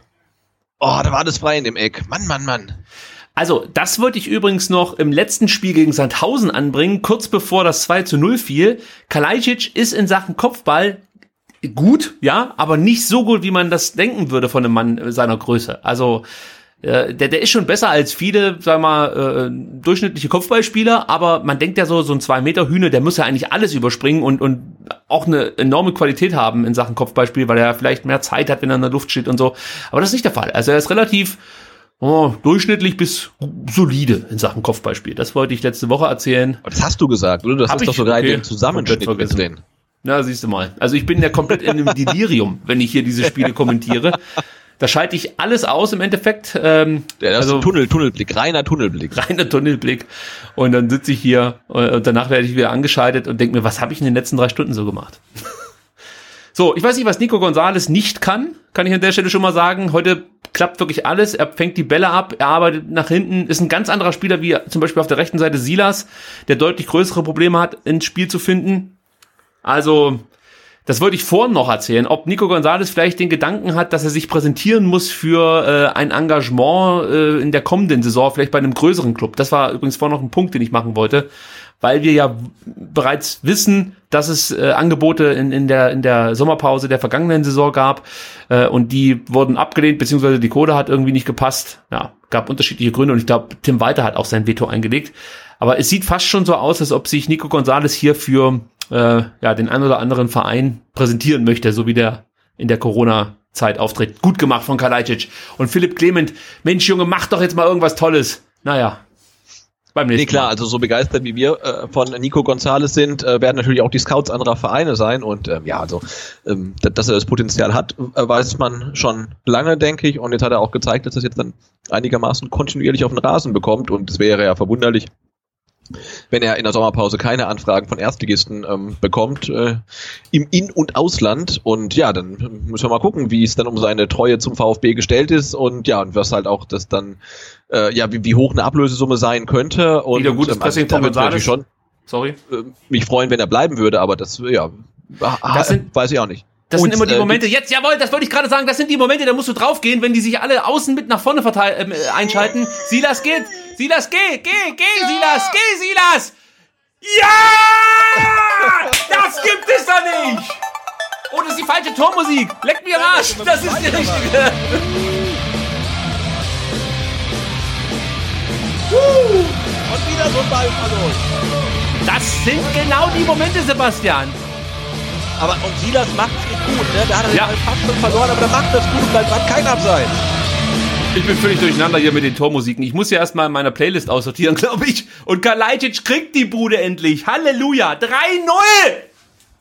Das gibt's nicht, du. Ah. Ich wollte das gerade sagen, wenn sich Enrico Valentini auf der rechten Seite mit nach vorne einschaltet, Tim Handwerker sich nach vorne orientiert und der Ball im Zentrum zwischen Hanno Behrens, Gregor, äh, Georg Markreiter oder Fabian Nürnberger hin und her gebolzt wird, dann musst du draufgehen, dann müssen, müssen unsere Achter, unsere Sechser einfach draufschieben, Druck ausüben, die sind einfach auch ein bisschen Panne im Kopf und verlieren dann relativ schnell den Ball. Und genau das haben sie hier gemacht, im richtigen Moment das Pressing ähm, eingeschaltet, möchte ich fast schon sagen, den Ball erobert Ja. und Silas konnte wieder seine Geschwindigkeit ausspielen. Und Sebastian, bevor dieses Tor gefallen ist, habe ich mir hier den Sascha Kalajdzic aufgerufen und wollte gerade sagen, dass für Kalajdzic dieses Spiel überhaupt nicht gut läuft. Das ist auch der Fall, aber Stürmer werden eben an Toren gemessen und da hat er jetzt eins. Deswegen halte ich mein Maul und erzähle nichts äh, von irgendwelchen schlechten Statistiken über Sascha Kalajdzic. Nee, und wer hat den Ballgewinn ähm, ähm, vollzogen? Das war Philipp Förster, glaube ich. Ne? Also der ging drauf, ähm, holt den Ballgewinn und was ich gerade, man hat immer was zu motzen. Ähm, ne, Silas verpasst dann den ersten Zeitpunkt eigentlich zum Abspiel ähm, auf Kalajdzic, hat den Ball dann eigentlich auch an seinen Gegenspieler verloren, aber bleibt dann wirklich dran und holt ihn sich zurück und macht dann, nutzt die zweite Chance. Ne? Und das, das finde ich super, dass er wirklich jetzt ähm, äh, dran bleibt. Das haben wir gegen Sandhausen auch schon gesehen, wo er dann quasi seinen Gegenspieler zum Eigentor gezwungen hat ähm, und auch eben den, den Ball ähm, ge gewinnt zum 1-0. Also er bleibt einfach am Ball. Das ist, ist richtig, richtig stark. überhaupt muss man hier nochmal ein ganz klares Lob, wir haben so oft kritisiert, an die, an die Mannschaft aussprechen, die ein komplett anderes Gesicht zeigt als in den zurückliegenden Spielen, als man in Führung lag. Und gegen Sandhausen haben wir ja noch so ein bisschen gedacht, ja gut, die Sandhäuser, die sind halt einfach auch äh, vielleicht vom Feiern noch ein bisschen durch, weil sie die Klasse gehalten haben und äh, mit der Saison abgeschlossen haben. Ich stelle mir das auch echt schwer vor für eine Mannschaft, die sag mal, um nichts mehr kämpfen muss. Ja, es geht nicht mehr um den Abstieg, es geht nicht mehr um, um den Aufstieg und sich dann da in so einem leeren Stadion zu motivieren, das kann ich mir schon vorstellen, dass das nicht leicht ist. Aber du spielst hier gegen den Club, der davon ausgehen muss, dass sie nach dem Abstieg in die zweite Liga direkt durchmarschieren in die dritte Liga äh, und da hängen einfach Existenzen dran ähm, und die werden sich, dachte ich mir, schon ähm, die werden sich schon wehren, aber das Gegenteil ist ja fast der Fall. Also viel zu viele Fehler. Der VfB bringt seine PS auf den Rasen und ich muss schon wieder stocken, denn Silas zieht schon wieder an. Aber ähm, diesmal ging es nicht gut. Ah, das ist das einfach geil. So habe ich mir das vorgestellt. Bei jedem Fanradio dachte ich, sitzen wir so da und, und feiern einfach unsere Mannschaft. Ja, und ich glaube, der VfB kommt einfach mit dieser, äh, mit dieser 13.30 Anstoßzeit am Sonntag nicht, nicht zurecht. Die brauchen, ja, die brauchen 15.30 wie in der Bundesliga ähm, oder, oder 21 halt Uhr wie in der Champions League. Champions League oder, U ja. oder, oder Europapokal. Das ist, das ist eine VfB-Anstoßzeit. Aber Sonntagmittag 13.30 das ist halt einfach nichts. Genau, und Holger Bartschuber spielt nie vor 21 Uhr. So. glaube ich, auch im Vertrag. Gut, übrigens, Holger Bartschuber, fehlt der eigentlich? Ich finde gar nicht so sehr, muss ich sagen. Aber dazu dann. Nee, aber wir haben ja auch gesagt, wenn er auf dem Platz wäre, dann wäre er auch nicht unangenehm aufgefallen, weil die drei da hinten haben jetzt ehrlicherweise auch nicht so richtig viel zu tun. Ja, schon, aber er wäre vielleicht wieder der Stinkstiefel, der während dem Spiel ähm, den Trainer anpisst und äh, seine Mitspieler. Und das zu einem Zeitpunkt, wo eigentlich so ein erfahrener Führungsspieler eben führen sollte, Aufbauarbeit leisten sollte, kritisieren darf, gar keine Frage, auch laut werden darf, auch das keine Frage. Aber ähm, ja, es gehört halt einfach auch dazu, seine eigenen oder seine eigene Unzufriedenheit dann hinten anzustellen und den jungen Spielern Halt zu geben. In einer Situation, wo du bemerkst als erfahrener Spieler, also wenn ich sehe als Zuschauer, dann fällt es dem Holger Bartschuber schon dreimal auf, dass die Mannschaft eben jetzt Halt braucht. Und äh, da ist er aus meiner Sicht ähm, vieles schuldig geblieben. Und da können wir natürlich davon sprechen, dass er rein das, was er auf den Platz bringt, immer ganz gut gemacht hat. Aber das bringt mir alles nichts, wenn dadurch die anderen Spieler schlechter werden. Und ich sag gleich dazu, ich sage nicht, Holger Bartschuber ist daran schuld, dass die anderen nicht mehr kicken konnten. Ja, aber er hat halt eben auch nicht dazu beigetragen, dass es besser wurde. Aber wie gesagt, dazu dann nicht mehr. Tja, übrigens, ähm, Thomas Stickroth, das müssen wir hier auch mal ganz kurz aufgreifen. Hat, wie gesagt, als Vater den schönen Bruno hat als Schwester die schöne Daniela, das äh, kann ich aus, äh, also habe ich, da habe ich mich selber von, äh, ähm, von ein Bild machen können. Er hat auch noch die schöne Andrea. Das ist nämlich seine Ehefrau, die früher ähm, ein bekanntes Model in England war und Fernsehmoderatorin und Schauspielerin. Das ist unglaublich, was da los ist bei den Stickrots. Das ist wirklich die Kardashians der ähm, inzwischen Frankens, muss man sagen. Wo, wo, wo haben die gewohnt? Das sind aber nicht die Kardashians von Cannstatt. Das wäre noch. Nee, ich weiß es nicht. Also so, so, so gut sind da meine Quellen nicht. Aber ich glaube nicht. Ich glaube nicht Cannstatt. Also die wohnen doch nicht in Cannstatt, die wahrscheinlich in Killesberg. ich frage, ob das schon immer, immer schon so berühmt war. Das stimmt. Ach, herrlich. Also das freut mich, wie diese erste Halbzeit hier lief. Ein die, ist ja, die ist ja schon rum. Das sehe ich ja jetzt erst. Das ist ja, das ging jetzt schnell. Ja, so geht das. Wenn man mitreisenden Fußball sieht, vergisst ja. man Zeit und Raum, möchte ich fast schon sagen. Ja, und ich finde ich finde es toll, dass der VfB sich jetzt zum Saisonende echt nochmal gerafft hat, weil ich habe ähm, ähm, die, die ähm, ich habe noch nicht gelesen, ich habe die Überschrift äh, vom ähm, Artikel vom, vom, vom Text vom Lennart gelesen, ähm, auf rund um den Brustring, ne? der VfB taumelt Richtung Aufstieg. Und das stimmte auch bis zum Spiel ähm, gegen Sandhausen. Und du willst ja nicht irgendwie aufsteigen, weil die anderen noch dämlicher sind als du, sondern du willst ja einfach sagen, hey, wir sind aufgestiegen, weil wir es verdient haben. Und so wie sich der VfB jetzt in den letzten äh, 135 Minuten angestellt hat, muss man sagen, ja, so habt ihr es dann auch wirklich verdient halt. Ne? Ähm, und das ist irgendwie ein ganz tolles Gefühl, was wir auch wirklich äh, lange vermisst haben. Ja, also eigentlich muss man sagen, seit, seit 2017, denn äh, als wir eine gute Rückrunde gespielt haben unter Korkut, ja, war das ja nicht, dass der Fußball mitreißend war, sondern das war halt einfach, man hat sich immer gedacht, äh, wie ging das jetzt gerade? Also eigentlich ja, genau. wir warum haben wir das jetzt gewonnen? Ne? Du konntest dich, also ich konnte mich wirklich nur noch drüber freuen, wenn ich die Tabelle angeguckt habe, aber die Spiele waren grauslich und Wieder das Gonzales. war nicht verdient einfach. Wieder González Clement, der immer anspielbar ist, gefällt mir richtig gut. Den kriegen sie nicht in den Griff, auch wenn er bislang noch nicht sag mal, so viel äh, daraus entstanden ist aus seiner aus seinen Freiheiten, die er hat. Aber er ist da, er verteilt die Bälle, das macht er gut. Wir gucken uns dann gleich in der Halbzeit auch ein paar Statistiken etwas genauer an, ob unser Eindruck dann auch ähm, ja nicht irgendwie verfärbt ist und wir nur noch Freude trunken hier unsere VfB-Spieler abfeiern. Aber ich muss schon sagen, das ist auch das ist auch einfach wichtig gewesen, dass die Mannschaft zeigt, dass das in ihr schon mehr steckt als das, was wir in den letzten Wochen gesehen haben, weil äh, im Endeffekt haben wir alles in Frage gestellt. Ja, also jetzt ist Halbzeit, nicht nur den Trainer, sondern auch den Sportvorstand, einzelne Spieler. Und man sieht hier, dass es vielleicht wirklich der Druck ist, den wir auch als Fans dann ein Stück weit unterschätzen. Wenn du Woche für Woche performen musst, es gibt nur ein Ziel, es gibt nur ein einziges Ziel und das ist erster oder zweiter werden. Und umso weniger Spiele du hast und auf der anderen Seite, umso enger es dann noch zu Platz 4 ist, umso mehr beginnt das im Kopf, dass es nicht richtig funktioniert. Dann wird der Trainer gewechselt, dann wird das Umfeld laut. Und mit Umfeld meine ich nicht zwingend die Fans, sondern natürlich auch die Presse. Und ähm, du merkst vielleicht so eine eigene Unzufriedenheit. Du hast dann noch solche äh, Stinkstiefel wie Holger Bartschuber in der Mannschaft, vielleicht auch andere, äh, von denen man jetzt nach außen hin nicht so viel hört, aber man bekommt natürlich doch hier und da das eine mit und das andere vielleicht auch. Und ähm, ja, und dann entwickelt sich so negativ, so eine Negativstimmung. Und da ist es, glaube ich, einfach schwer für junge Spieler von allein wieder rauszufinden. Und deswegen fand ich Matarazzos Wechsel im Nachhinein nicht nur mutig, sondern auch richtungsweisend. Also die großen Umstellungen, die es in äh, im Vergleich zum Karlsruhe-Spiel gab, die, wie gesagt, kann man jetzt als mutig bezeichnen, waren sie auch, aber es ist gleichzeitig auch ein Fingerzeig, mit welchen Spielern äh, Pellegrino Materazzo für die Zukunft plant. Das ist meine Meinung. Genau, aber trotzdem empfinde ich auch nach wie vor, klar, der Erfolg hat ihm recht gegeben.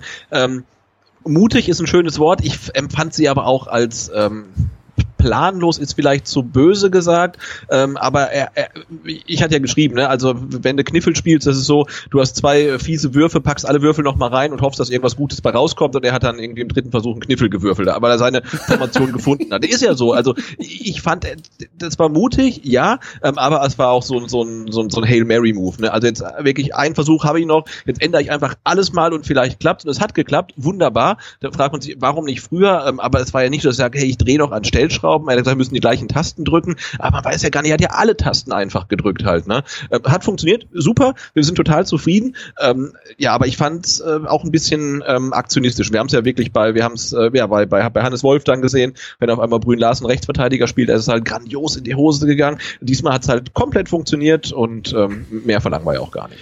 Ja, wobei, ich möchte es nochmal sagen, also zu Beginn der Restrunde war schon das System, was sich Materazzo ausgedacht hat, dass, dass wir jetzt wieder gesehen haben. Und warum er dann auf Viererkette wieder umgestellt hat. Ja, das haben wir uns ja damals auch gefragt im Podcast. Ja, ja. Also, Und das fragen wir uns halt immer noch, weil ja, beantwortet genau. wurde die Frage ja eigentlich nie. Nö, wurde, natürlich, es werden nie Fragen beantwortet von Fans und äh, die, die Genauso, und ich, ich meine, die größte Frage jetzt im Endspurt ähm, der Saison ist ja, was ist mit Massimo? Ja, das ist die große Frage, die Oder? ich also, dir natürlich auch nicht beantworten kann und der VfB nicht beantworten möchte. Ja. Also es gab ja wirklich schon hilferufende äh, Instagram-Botschaften von Roberto Massimo, der sich momentan, ich möchte sagen, fast schon für Instagram-Werbung prostituieren muss. Äh, warum ja, auch das, immer. Das ist auch wirklich ein kodierter Hilferuf, wenn er da für irgendwelche, ich, ich, weiß, ich weiß gar nicht, was ist das dann, das macht die Zähne weißer. Ich habe da so, ich habe die Webseite mal angesurft und die haben dann ja so eine UV-Lampe im Mund. Das sieht ja ganz schlimm aus. Ähm, aber das war ja wirklich ein kodierter Hilferuf, den er auch schnell wieder gelöscht hat. Also ich denke, der wird irgendwo gefangen gehalten oder so. Irgendwas stimmt da nicht. Da müssen wir auf jeden Fall nochmal nachhaken, was da genau aktuell mit Massimo so ähm, ja, im, im, im, im Gange ist. Und, Und bei jeder PK heißt ja, ja, Massimo, super Typ, trainiert gut, ganz nah dran der Stand, äh, ganz nah dran an der Startelf. Und dann, den hat ja seit Wochen niemand gesehen, außer auf Instagram. Also ich mache mir echt ein bisschen Sorgen. Ja, ich auch. Also es gab, wie gesagt, die Berichte, möchte ich fast schon sagen, dass er äh, eine Angina hatte aber was heißt das heutzutage schon? Also wir wissen ja nie genau, was den Spielern fehlt. Wir erfahren ja immer nur so, so sag mal, ein paar Rahmendaten. Zwei Spieler sind unter Umständen fraglich. Warum, weshalb, erfahren wir nicht mehr. Gut, das sind einfach vielleicht dann auch die Umstände, mit denen wir jetzt aktuell leben müssen aufgrund der äh, Corona-Pandemie. Keine Frage. Und vielleicht haben wir uns einfach zu sehr daran gewöhnt, dass wir auf jeder Pressekonferenz eine direkte Krankenakte präsentiert bekommen von den Spielern. Also ist halt schwer, das dann wieder zurückzutreten. Und äh, ich verstehe auch Fans, die dann sagen, okay, wenn ich jetzt keine konkreten Informationen bekomme, dann könnte es ja auch sein, dass der Spieler an Corona erkrankt ist und man möchte das einfach ja, unter den Teppich kehren oder, oder kleiner halten, als es ähm, oder ja, kleiner halten, Punkt. Ähm, aber ja, ich, ich gehe jetzt mal davon aus, dass selbst wenn ein Spieler an Corona erkranken würde, das glaube ich nicht klein zu halten ist, weil du musst ja äh, die örtlichen, äh, das örtliche Gesundheitsamt ähm, benachrichtigen und ich kann mir nicht vorstellen, dass die sich an so einem Deal beteiligen. Hoffe ich jetzt einfach mal. Ja, und ich meine natürlich, das muss man ja auch mal festhalten, der Verein ist natürlich äh, nicht verpflichtet, äh, jede ähm, Ver Verletzung oder jeden Ausfallgrund äh, an die Fans äh, tra transparent zu kommunizieren. Ähm, aber ich halte es nicht unbedingt für einen Fehler, einfach um ja in gewisser Weise auch die Glaubwürdigkeit zu stärken. Ne? Und wenn dann, dann die Davi ähm, erst irgendwie fehlt, dann Knieprobleme hat, dann muskuläre Probleme hat und äh, dann, dann, weiß ich, dann fangen die Leute auch an zu spekulieren, was ist denn wirklich mit dem? Und wenn dann Massimo ähm, ja ja zwei schlimme Fehler macht und seitdem nicht mehr gesehen war, der Trainer aber sagt, so alles super, alles Bombe und wir, wir schützen den ein bisschen und der fehlt aber weiterhin, auch dann spekuliert man ja, was mit dem wirklich ist und ob genau das stimmt, was der Trainer sagt und also ich finde diese Art der Kommunikation nicht förderlich. Man kann es doch klar kommunizieren. Ähm, ja. Und es wird nicht gemacht. Und das finde ich ein bisschen schade, aber natürlich äh, darf das der Verein gerne so machen, wie er möchte, aber ich finde diese Art, äh, ja, wie ähm, Kaderausfälle oder Nichtausfälle und Startelfplätze oder so äh, kommuniziert werden, finde ich jetzt nicht, nicht besonders dolle. Also, da gebe ich dir absolut recht und ich, ich äh, sag mal so, bei Daniel Di David das ist der einzige Spieler, wo ich sofort glaube, dass irgendwas nicht äh, richtig ist mit, mit, mit, mit Muskeln oder sonst irgendwie. Wenn, wenn du mir sagst, Daniel David fällt verletzt aus, dann ja. glaube ich das. Ja, das glaube also ich auch, wenn du 34 Mal in der Saison sagst, klar. Äh, jetzt gucken wir mal so ein bisschen auf äh, Statistiken und schauen uns an, warum der VfB so erfolgreich die erste Halbzeit bestritten hat. Und da fallen sofort zwei Spieler auf, nämlich Nico Gonzalez und Sidas Wamankituka. Super, jetzt lädt die Grafik neu und ich kann hier nochmal die Statistik mir raussuchen. das war äh, anders geplant. Und zwar sieht man, dass beide Spieler immer wieder ins 1 gegen 1 gegen ihre Gegenspieler gehen und sich da durchsetzen können. Also beide Spieler auf ihren Seiten schon mit zwei erfolgreichen Dribblings bei zwei angesetzten Versuchen und auf der anderen Seite auch beide beide Spieler mit einer, ich sag mal, ganz ordentlichen Passquote. Bei Silas könnte die noch ein bisschen besser sein. Da kommt jeder zweite Ball an. Äh, bei Nico Gonzalez ist es jeder zweieinhalbte. Also das sieht schon gut aus. Aber Nico ist der Spieler, der die, der die Chancen einfach herausspielt. Drei wichtige Pässe. Das heißt, mit drei Pässen hat er letzten Endes erstmal grundsätzlich eine gefährliche Situation eingeläutet. So kann man es, glaube ich, ausdrücken. Und ohne diesen Spieler würde dem Spiel des VfB Stuttgart eine Menge fehlen. Also das ist einfach für mich der absolute Unterschiedsspieler. War auch schon richtig, richtig wirklich bockstark gegen Sandhausen und er bestätigt seine guten Leistungen der letzten Wochen heute nochmal. Ähm, ist für mich zum einen als Torschütze natürlich ganz, ganz wichtiger Spieler, klar, freue ich mich immer, wenn er trifft, aber zum anderen ist es halt auch wirklich der Spieler, der die Zweikämpfe gewinnt als, als Offensivspieler eigentlich und ähm, der auch mit jeder Situation, wenn er den Ball hat, einfach Gefahr ausstrahlt. Und das fehlte uns in so vielen Spielen in dieser Zweitligasaison. Und zum ersten Mal habe ich das Gefühl, gib, also wir haben einen Spieler, wo du sagen kannst, gib Spieler XY den Ball, der macht was draus. Und das ist aktuell Nicolas Gonzalez. Und ähm, ja, ich freue mich einfach, dass der endlich mal, sich in die Richtung entwickelt, die wir uns ja alle so ein Stück weit gewünscht haben, ja, dass es dahin geht. Was man auch erwähnen muss, wir haben oft über Silas Zweikampfverhalten diskutiert. Das ist das eine Thema. Aber was wir auch immer wieder gesagt haben, dass Silas viel zu trickreich spielt und äh, einfach taktisch Defizite hat, irgendwie nicht so richtig weiß, was er mit seinen Qualitäten anfangen soll auf dem Platz. Genau das siehst du heute nicht. Heute siehst du, wie zielstrebig er spielen kann. Man hat das Gefühl, dass äh, der Trainer ihm auch nochmal mit auf den Weg gegeben hat, äh, Junge, spiel's einfach, ja. Wir wissen alle, du kannst hervorragende Dinge mit dem Ball, aber spiel's einfach, mach die einfachen Dinge und du wirst dich dafür belohnen. Und genau, und genau das hat er heute getan. Hat vor allem dann auch in Sachen Luftzweikämpfe wichtige Bälle gewonnen. Alle Luftzweikämpfe konnte er er bislang gewinnen. Und auch am Boden hat er sich heute etwas verbessert präsentiert, konnte immerhin sechs seiner zwölf äh, Bodenzweikämpfe gewinnen. Starke Leistung von ihm. Und wenn wir bei Zweikämpfe sind, müssen wir äh, auf den Kämpfer gucken, würde äh, der Laser jetzt sagen. er hat insgesamt sieben Zweikämpfe geführt, hat alle gewonnen, macht eine richtig gute Partie, zieht auch hier und da mal einen Foul. Vielleicht sag mal, was, was die Ballverteilung angeht, könnte er sich noch ein bisschen steigern, möchte ich sagen. Aber im Großen und Ganzen macht er das, für was er auf dem Platz steht, hervorragend. Nämlich äh, Bälle gewinnen, Zweikämpfe gewinnen und in Sachen Aufbauspiel, wie gesagt, da kann er sich noch ein Stück weit steigern, aber ich möchte heute nicht allzu kritisch sein. Tja, das sind für mich so also die Spieler, die ich jetzt direkt mal besprechen musste, weil die mir sehr, sehr positiv äh, aufgefallen sind. Mir ist auch ein Spieler nicht ganz so gut aufgefallen, Sebastian, und das wird dir jetzt wehtun. Denn er ist dein Nippon ähm, dein Nippon Askasiba. Übrigens habe ich nachher auch noch eine Statistik für dich, die geht dir runter wie Öl, aber gleich komme ich dazu.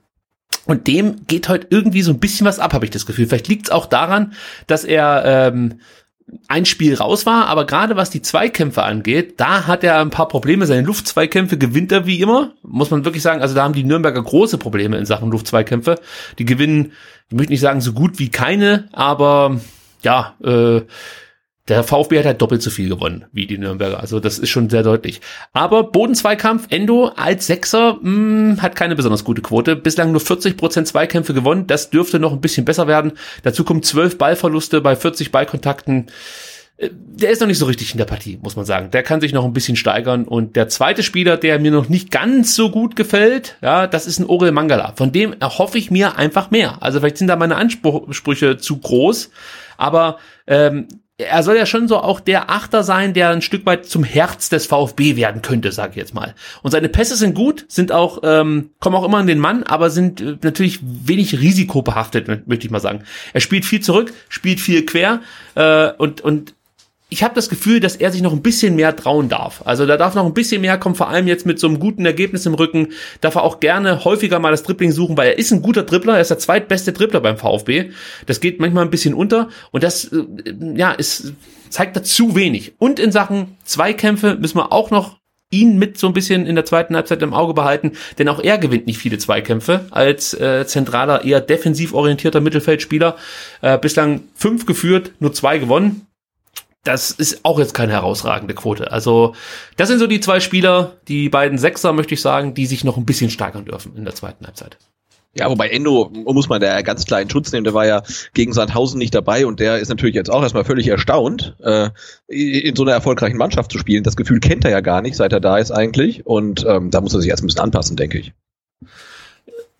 Jetzt gucke ich hier gerade, ich, ich beobachte gerade den Chat auf Twitch zum ersten Mal in meinem Leben gefühlt und sehe, dass hier lauter irgendwelche Gesichter aufploppen auf einmal. Ich habe keine Ahnung, wie er das macht, aber ich find's cool. Also an der Stelle mal Grüße an den Chat auf Twitch. Vielen Dank, dass ihr wieder so zahlreich zuschaut. Wir wissen nicht warum, wir wissen im Endeffekt noch nicht so richtig, was wir mit dieser Plattform hier machen sollen, aber wir finden es einfach toll, dass ihr mit am Start seid. Das muss man Genau, und falls sein. ihr das jetzt wirklich hier so Twitch-exklusiv äh, verfolgt und äh, nicht, nicht auf, auf, auf Twitter, ähm, wir haben ja auch rausgefunden, seit, nee, seit dem Sandhausen-Spiel Spiel ähm, sind wir jetzt irgendwie von äh, Twitch eingeladen worden, mit der Plattform ja, Geld zu verdienen. Ja, wir sind ähm, Partner jetzt von Twitch. Wir können sagen, genau, wie es ist. Uns gehört ein genau, Teil davon. offizieller äh, Affiliate-Partner von Twitch und seitdem könnt ihr uns auch nicht nur folgen, sondern auch abonnieren. Das ähm, kostet ich glaube, fünf Euro im Monat. Ähm, wenn ihr ein Amazon Prime Abo habt, dann könnt ihr euren Amazon Prime Account mit einem Twitch Account verknüpfen. Den müsst ihr euch dann gegebenenfalls anlegen und habt ein Monatsabo frei und dann zahlt quasi Jeff Bezos für euch dieses äh, Twitch-Abo. Und wir haben uns entschlossen, wir haben keine Ahnung, was da jetzt dann zusammenkommt, aber dass die Einnahmen, die bei uns ankommen, ich glaube von diesen fünf Euro ist das ungefähr die Hälfte, ähm, die da bis Saisonende jetzt dann zusammenkommen, die würden wir dann, was heißt würden, werden wir komplett ähm, an, an Dennis spenden. Also ähm, dann haben wir ein gutes Gefühl dabei, das auch zu bewerben, weil es für, für einen guten Zweck ist. Also ähm, ja, fühlt euch, fühlt euch frei, äh, diesen äh, Twitch-Kanal zu abonnieren. So sieht's aus. Und äh, uns geht's ja wirklich nicht damit jetzt äh, darum jetzt hier irgendwie Großkohle zu machen oder so. Bei mir geht's schon ein bisschen darum, Großkohle zu machen, aber nicht ja. für den Twitch-Kanal. Wobei mein Chef, glaube ich, sagen würde, Mensch, wenn du dich bei mir noch ein bisschen oder ähnlich engagieren würdest wie bei deinem Podcast, dann hättest du auch die Möglichkeit, leichter an Geld zu kommen. Aber ja, glaub, das ist eine andere Geschichte. Die, die, diese ist immer so ein bisschen schwierig, so Thema äh, äh Podcast und, und Kommerz. Ähm, ich glaube, wir müssen uns da einfach ein bisschen anders ausrichten und einfach ähm, Kommerz, ja, aber vielleicht dann wirklich für einen guten Zweck. Gestern genau. kam ja auch, ich glaube, auf Twitter ähm, dann mal die Diskussion auf, ob wir nicht äh, vielleicht eine Amazon-Wishlist für unsere Frauen einrichten sollten, was ich auch für eine hervorragende Idee halte. ähm, und vielleicht machen wir es einfach so, dass ähm, äh, wenn Dennis sein Spendenziel erreicht hat, einfach ähm, 100 Prozent äh, der Einnahmen äh, zugunsten unserer Familien gehen, die irgendwie dann doch etwas drunter leiden, ähm, dass wir hier äh, jetzt diesen Sonntag oder auch nochmal nächsten Sonntag ähm, ja äh, das, das Fanradio machen. Ja, stimmt. Weil blöderweise mein Sohn auch am nächsten Donnerstag ähm, Geburtstag hat und ich halt äh, auf die Frage, ob wir dann am Sonntag mit der Familie nachfeiern können, nur so genickt äh, hatte und irgendwie nicht auf dem Schirm hatte, dass immer noch Saison ist. Ähm, und das führt dann schon zu leichten Verwerfungen im ähm, häuslichen Frieden, aber wir haben das jetzt alles, glaube ich, ganz gut hinbekommen. Genau, ich lese gerade im Chat. Ich lese zum ersten Mal Chat. Ich habe es hinbekommen, äh, wie ich den Chat auf meinem Handy hier mitverfolgen kann, dass wir den Olaf nicht vergessen sollen. Der kriegt natürlich einen Derby, keine Frage. Also das hat ja, Olaf, Olafs Wishlist vielleicht auch noch und dann. Ähm ja, da steht übrigens ein MacBook drauf, überraschenderweise. Naja, das ist eine andere Geschichte. Jetzt komme ich noch zu der Statistik, Sebastian, die ich unbedingt eigentlich im Laufe des Spiels anbringen wollte, aber es, es war einfach nicht nötig. Und zwar geht's um Johannes Geist, der ja gefühlt überhaupt nicht stattfindet. Ähm, eigentlich findet kein Nürnberger statt, muss man sagen, aber Johannes Geis auch nicht gesondert. Ähm, und äh, ich habe dir ja erzählt, dass Johannes Geis so ein ganz wichtiger Spieler ist für die Nürnberger und der Spieler ist, der die meisten wichtigen Pässe für die Nürnberger spielt. 2,4 im Schnitt pro Spiel. Ja, Dann habe ich dich, glaube ich, auch gefragt, was glaubst du, wer ist es beim VfB und habe aufgelöst, es ist Daniel Didavi, richtig? Ja, äh, ja, glaube ich. ich von, das habe ich so in Erinnerung. So, und erinnere dich mal, ähm, ja, 45 Minuten liegt schon zurück. Äh, da sagte ich zu dir, ich, ich äh, befürchte, dass uns Castro enorm fehlen wird. Ähm, und ich habe das dann nie aufgelöst, musste ich auch nicht, weil er fehlte gar nicht enorm. Aber das ist der Spieler, der bei uns die zweitmeisten wichtigen Pässe spielt, mit 2,2 im Schnitt pro Spiel. Also, unsere wichtigsten Passgeber fehlen in dieser Partie mit Didavi und Castro. Und jetzt komme ich zu dem äh, Punkt, den ich vorhin schon anbringen wollte, der dich jetzt wahrscheinlich dann einfach, äh, ja, weiß ich nicht, äh, glücklich machen wird. Was denkst du denn, wer ist unser drittbester ähm, Spieler in Sachen wichtige Pässe, also gefährliche Situationen vorbereiten. Ja, wenn du das so sagst, dann muss es ja, muss es ja ähm, Endo sein. Nein, es ist Santi Ascasiba, immer noch mit 1,6 Pässe. Nein, mit, ja, äh, eins, aber es, sind ja, es ist ja auch lächerlich. 1,6 Pässe ja, pro Spiel sind wichtig sozusagen. Äh, also da siehst du ja auch, wie unser Offensivspiel gelitten hat in den letzten Monaten. Da geht ja halt gar nichts. Dann hast du auch noch einen Förster mit 1,6 äh, wichtigen Pässen pro Spiel. Nico Gonzalez kommt da noch mit 1,5 Pässen, wichtige Pässe pro Spiel. Du hast noch einen Sosa mit äh, 1,5 Pässe. Also das ist alles nicht besonders herausragend ähm, und ja, zeigt, unterstreicht aus meiner Sicht nochmal, wie schlecht das Offensivspiel des VfB Stuttgart war.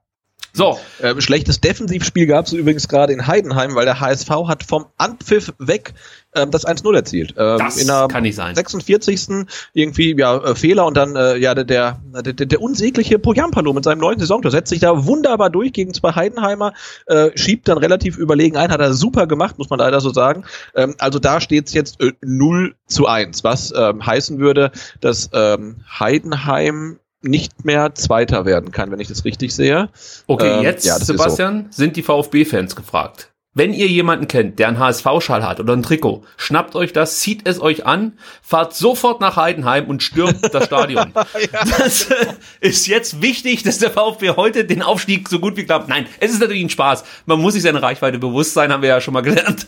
Nicht, bitte nicht losfahren mit einem Trikot auf keinen Fall jetzt mit dem Trikot losfahren oder mit einem Schal ähm, oder mit HSV fahren im Gesicht äh, und da das Spiel zum Abbruch bringen. Das dürft ihr nicht machen. Bei Heidenheim die Daumen, weil die können jetzt nicht mehr nur nicht Zweiter werden, sondern werden halt komplett raus. Ja, sie können dann weder den VfB noch den HSV einholen. Das hat, ja, wenn man jetzt auf Nummer sicher gehen will, könnte man sagen, damit ist Stuttgart äh, sicher aufgestiegen oder in der Relegation. Ähm, haben allerdings jetzt auch nur einen Punkt Vorsprung auf den HSV. Ja, das wäre mir nicht so recht. Also, so nee, also mir wäre dann unentschieden oder ein Heidenheim-Sieg definitiv. Silas wieder mit einem tollen Ball gewinnen, aber dann, ja, haben wir wieder den alten Silas gesehen, der von sich selber überrascht wurde. Ja, der VfB, das ist jetzt vielleicht auch nochmal so, ein, so ein kleiner Charaktertest. Der äh, VfB kann natürlich jetzt hier nochmal ein bisschen nachlegen. Das Torverhältnis ist ja auch nicht ganz unwichtig. Ja, also äh, warum jetzt hier nicht den, den, den Gegner erlegen, möchte ich schon sagen, und ähm, noch ein paar Buden schießen. Äh, das kann, ja, jawohl, González setzt sich da wieder gut durch. Die Nürnberger kommen überhaupt nicht so richtig äh, an. Ganz, oh Mann, ich bin schon ganz, ich bin völlig von der Socken. Was machen denn die hier mit uns? Das ist doch unglaublich, was der VfB hier spielt. Oh, das war ein, der, der Pass war ziemlich gut getimt von ja. Gonzales, ne? Also muss man sagen, da kommt jetzt zwar der, der Innenverteidiger mit seinem langen Bein noch dazwischen, aber da, oh, Kalajdzic ärgert sich genauso wie wir, weil den hätte er mal locker eingeschoben perfekt. Es ist alles richtig, alles richtig gewesen. Vor allen Dingen sehen wir mal einen Spieler, der nach einem Foul nicht erstmal auf dem Boden liegt und die Hände hebt und äh, versucht irgendwie die Aufmerksamkeit des, des Schiedsrichters auf sich zu ziehen, sondern er erkennt die Situation, läuft durch, steht auf, läuft durch, so muss man sagen, und spielt dann den perfekten Pass. Das sind alles Dinge, die haben wir so beim VfB nicht gesehen. Also, äh, Philipp Clement hat weiter Probleme mit den baulichen ähm, Bedingungen in Nürnberg, bringt seine Ecke jetzt rein. Die Kalajdzic erwischt, allerdings auf dem Fuß auch das unglaublich, dass er da mit dem Fuß noch rankommt, dass sich da, ich glaube, es war wieder der vorhin schon äh, negativ aufgefallene Georg Markreiter, ähm, nicht besser zu helfen weiß, als ähm, ja, einfach nur rumzustehen. Also an alle Nürnberg-Fans sollten welche zuhören. Ihr tut mir gerade echt ein bisschen leid, denn diese Mannschaft mhm. macht wenig Hoffnung. Aber, aber die Spielstände auf den anderen Plätzen machen den Nürnbergern Hoffnung, weil äh, ja, sie nach wie vor äh, 15. sind. Ne? Ähm, kann da heute schon eine Entscheidung fallen? Hast du das gerade parat? Ähm, naja, dafür müsste jetzt ja Nürnberg einen Punkt holen. Weil Wiesbaden führt gegen Darmstadt. Mh, hm, Dresden ist weg. Äh, der KSC könnte Nürnberg jetzt theoretisch einholen, hat aber jetzt auch schon drei Punkte Rückstand und äh, ähm, ist äh, vier Tore schlechter. Also unwahrscheinlich. Es geht dann wirklich zwischen Wiesbaden und Nürnberg um den Relegationsplatz ja, äh, ja. in der in der nächsten Saison. Also und wenn wir den KSC heute sicher absteigen sehen wollen, dann müsste Nürnberg jetzt noch ähm, drei Tore schießen. Das äh, möchte ich nicht und das halte ich auch für sehr unwahrscheinlich. Ich höre jetzt zum ersten Mal, äh, dass heute der große Kai Dittmann äh, das ja. Spiel des VfB Stuttgart kommentiert ja, da bin ich ja fast schon froh, dass ich hier sitze mit dir und Kai Dittmann nur so leicht im Hintergrund höre. So, es gibt eine gelbe Karte. Was ist da vorgefallen? Martinja holt sich die ab. Wäre übrigens Wobei wir auch die, gehört haben, dass sich auch die anderen ähm, Sky-Kommentatoren in den letzten Spielen nicht gerade mit Ruhm bekleckert haben. Ähm, allen voran, glaube ich, Holger Pfand, der äh, äh, so lange erzählt hat, dass Clinton Mohler nur ausgeliehen wäre, bis es auch die äh, hartgesottenen VfB-Fans äh, fast geglaubt haben. Also das äh, war echt eine Glanzleistung. ja, Holger Pfand, die einzige Pfandflasche, für die es nichts zurückgibt. Ja, jetzt ist es Zeit, mal die Karlauer auszupacken. Ja, genau, hast du, hast du auch so Kärtchen, die du jetzt abarbeiten kannst, wenn das Spiel so vor sich hin plätschert. Deine Frau hat genau, mir das, hoffe ich ja, das haben wir ja gegen Sand- Sandhausen gesehen, ne, dass der VfB dann in der zweiten Halbzeit wirklich deutlich zurückschaltete ähm, und erst wirklich dann ganz kurz vor Abpfiff nochmal das Tor erzielt hat. Da, da wünsche ich mir heute echt, dass sie ein bisschen weiter spielen und, und weiter Druck machen, weil, du hast gerade mal gesagt, Torverhältnis, wir haben den HSV da fast eingeholt, das kann kein Nachteil sein ähm, und die sollen jetzt einfach mal nachlegen und ich will jetzt, dass ähm, dass Philipp Clement noch ein Tor schießt. Gut gemacht, Kalajdzic. Kann ruhig mal flanken, warum nicht? Okay, hält den Ball jetzt erstmal, aber ich bin gespannt. Jetzt kommt die Flanke völlig unbedrängt und da ist Nico Gonzalez! Ja! Ist wieder die falsche Musik. Leck mir am Arsch hier. Jetzt aber. Das gibt's, das gibt's drunter und drüber. Ausstrahlung in Stuttgart. Irre. Wer sich da durchfällt. Aber die Nürnberger Innenverteidiger. Ja, ja, ja, ja, ja.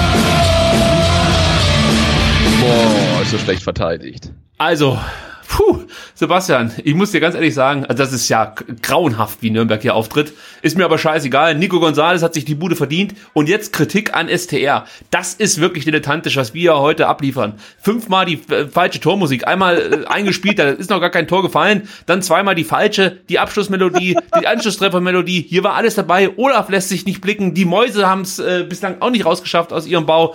Also Ich was glaub, hier glaub, heute die los Hörer, ist. Die, die Hörer sind schon froh zu hören, dass es die Mäuse überhaupt noch gibt. Und Stimmt. Und, und ich würde sagen, ähm, dreimal die falsche Tormusik abgespielt, das sind echt Luxusprobleme. Ne? Also das, ich meine, über, überlegt ja, die, die, die 0-0s gegen Osnabrück. Ich meine, hättest du Oh. mir da gesagt, ja leider haben wir dreimal die falsche Tormusik gespielt. Ja, oh Mann. 13. Saisontor von Nico Gonzalez. Wow. Ja, und es ist jetzt für mich, äh, ist, jetzt ist für mich der Dude gefragt. Also man muss hier Nico Gonzalez irgendwie wegschließen in der Sommerpause, weil ich könnte mir gut vorstellen, dass es dann doch einige Vereine gibt, die ihre Fühler ausstrecken werden. Und ich behaupte jetzt einfach mal, dass der VfB auch ab bestimmten Summen nicht mehr äh, ja, sein Veto einlegen wird. Aber ich könnte mir vorstellen, dass Nico Gonzalez ein ganz, ganz wichtiger Baustein sein wird, äh, wenn es darum geht, nächstes Jahr die Klasse zu halten. Denn das kann ich schon mal vorwegschicken. Also es wird um nichts anderes gehen, als äh, irgendwie 40 Punkte zusammenzubekommen. Also nicht, dass jetzt hier der ein oder andere denkt, der uns zuhört, ja, jetzt werden sie wieder groß, größenwahnsinnig und planen im Endeffekt schon den Angriff auf äh, die Champions League Plätze. Nein, ich bin sehr zufrieden, wenn der VfB einfach nicht wieder direkt absteigt, sondern erstmal möglichst schnell 40 Punkte erreicht. Man muss es ja immer wieder sagen. So, was machen die Nürnberger? Bislang geht wirklich gar nichts. Es ist die schwächste Mannschaft, die ich bislang in der Saison gegen den VfB gesehen habe. Und jetzt hat sich da noch ein Spieler schwerer verletzt. Oh, das sieht nicht gut aus.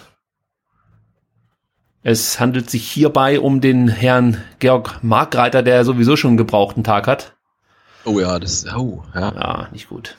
Und äh, also eins muss man sagen, Marc Oliver Kempf ist wirklich, es war doch glaube ich Kempf wieder, äh, jemand, der seine Rübe einfach nicht aus dem Gefahrenbereich raushalten kann. Ja. Oh. Mola und Al-Gadoui. Aber schau dir die Flanke von Kalajdzic an. Es, es Ja, ist- der, der, also das, das hat- traut man ihm eigentlich gar nicht zu, aber das hat er ja auch, auch häufiger schon mal gesagt. Er ist halt auch ein guter Vorbereiter Ja. und gar nicht so der, der, der Abschlussspieler. Und das macht er da echt überragend. Und Gonzales er kommt da mit Wucht rein und ähm, ja, und sein Gegenspieler, der geht irgendwie auch schon früh, ich weiß gar nicht, äh, äh, auf, aufs Knie, warum auch immer. Ähm, aber trotzdem, also die Wucht, mit der Gonzales da angerauscht kommt, die war, war beeindruckend. du siehst jetzt genau das, was ich mir dachte, als ich diesen vom Ergebnis her überzeug, über, äh, überzeugenden Auftritt in Wien Wiesbaden gesehen habe. Diese Mannschaft, die, die, die, da, da passt nichts. Die können keine Chancen kreieren. Wenn sie Chancen haben, also sie hatten ja noch nicht mal welche, aber wenn sie Chancen haben, werden sie vergeben. Defensiv ist das einfach richtig schlecht. Du musst ja einfach mal geben, dass das die drittschlechteste Defensive der Liga ist. Inzwischen dürfte sich das auch noch geändert haben. Die haben jetzt ähm, 54 Gegentore und sind damit weiterhin die drittschlechteste Defensive, muss man leider sagen. Ähm, ja, aber das ist halt einfach unglaublich.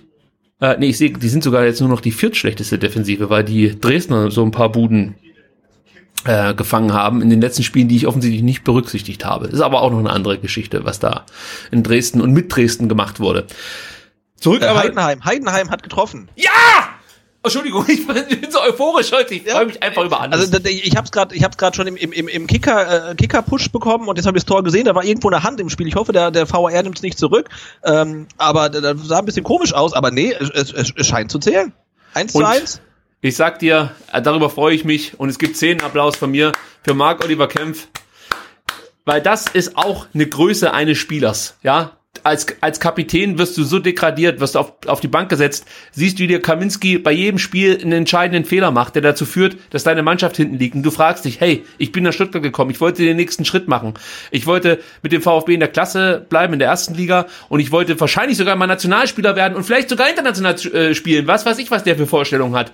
Ja, dann sitzt er da auf der Bank und ähm, wird mehr oder weniger nicht mehr berücksichtigt von seinem Trainer, kommt selbst nicht in Situationen rein, wo man eigentlich denkt, jetzt bräuchte es vielleicht den Kapitän. Thema Karlsruhe. Nein, dann nimmt er noch einen Philips rein, bevor er den äh, Kempf reinstellt, obwohl der auch ein gutes Kopfbeispiel hat. Und dann wird der ja gegen Sandhausen gebracht, muss sofort da sein, ist sofort da und liefert ab. Heute auch wieder. Hut ab vor so einem Spieler. Das mag jetzt nicht der Kapitän sein, den ich mir wünsche, den sich vielleicht viele Fans wünschen, weil er auf dem Platz längst nicht diese Ausstrahlung hat äh, und die Autorität, glaube ich, auch innerhalb innerhalb der Mannschaft noch nicht so hat. Aber es ist als Fußballer jemand, da kann man sich ein Stück weit glücklich schätzen, dass man den hat. Und äh, vielleicht ist er mit der Rolle als Kapitän ein bisschen überfordert, ist einfach nur so ein Gefühl von mir. Aber als Fußballer möchte ich Marc Oliver Kempf nicht missen und auch nicht mehr auf der Bank sehen. Das ist einfach ähm, genau, also äh, genau, ich muss kurz reingrätschen. Also das Tor ähm, von Heidenheim hat, wie ich das befürchtet habe, nicht gezählt, weil davor ein Handspiel vorlag. Der VR hat's kassiert. Ähm, und zum Thema Kempf möchte ich sagen, ähm, ja, ich finde, er erfüllt die Rolle des Kapitäns vielleicht nicht aus, aber ich, ich würde sagen, noch nicht. Ne? Also jetzt lass den VfB mal aufsteigen mit Kempf als konstant der Innenverteidigung, als Kapitän. Also warum soll er in diese, in diese Rolle nicht reinwachsen? Ist ja nicht so, dass er sein Leben lang schon irgendwo Kapitän gewesen wäre und jetzt zum VfB kommt, das Gleiche machen soll. Nee, also das ist ja ihn auch auch komplettes Neuland. Er wurde dann vom Walter zum Kapitän gemacht und äh, spielt dann als Kapitän in der Mannschaft, wo dann ähm, Mannschaftskollegen Kollegen Gomez und Bartstuber unter anderem heißen. Also das ist sicherlich nicht ganz einfach. Ähm, ja, und wenn er aber in, sich da seinen Platz erkämpft und äh, im wahrsten des Wortes und dann der nächsten Saison auch die, die Binde bekommt, also warum soll er da nicht reinwachsen? Ne? Und da habe ich wirklich ähm, Hoffnung und ähm, würde würd mich freuen. Also Hoffnung, da gebe ich dir recht, habe ich auch.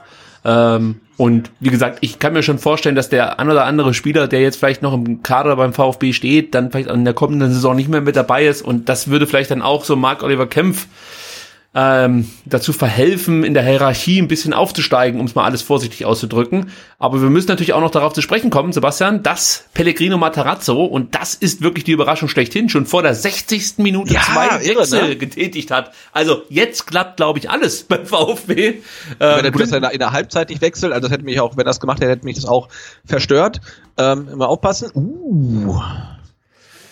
Okay, Atta. Gregor Kobel wird gleich bei dir sensationell halten. Ja, also das war eine tolle Parade von Gregor wow. Kobel, das muss man sagen. Das würde ich auch noch mal gerne in der Zeitlupe sehen. Bei dir lief sie offensichtlich schon, denn du hast nee, noch mal. Oh, wow, ähm, das war eine starke Parade, aber es scheint vorher äh, was Stürmerfaul gewesen zu sein oder Handspiel.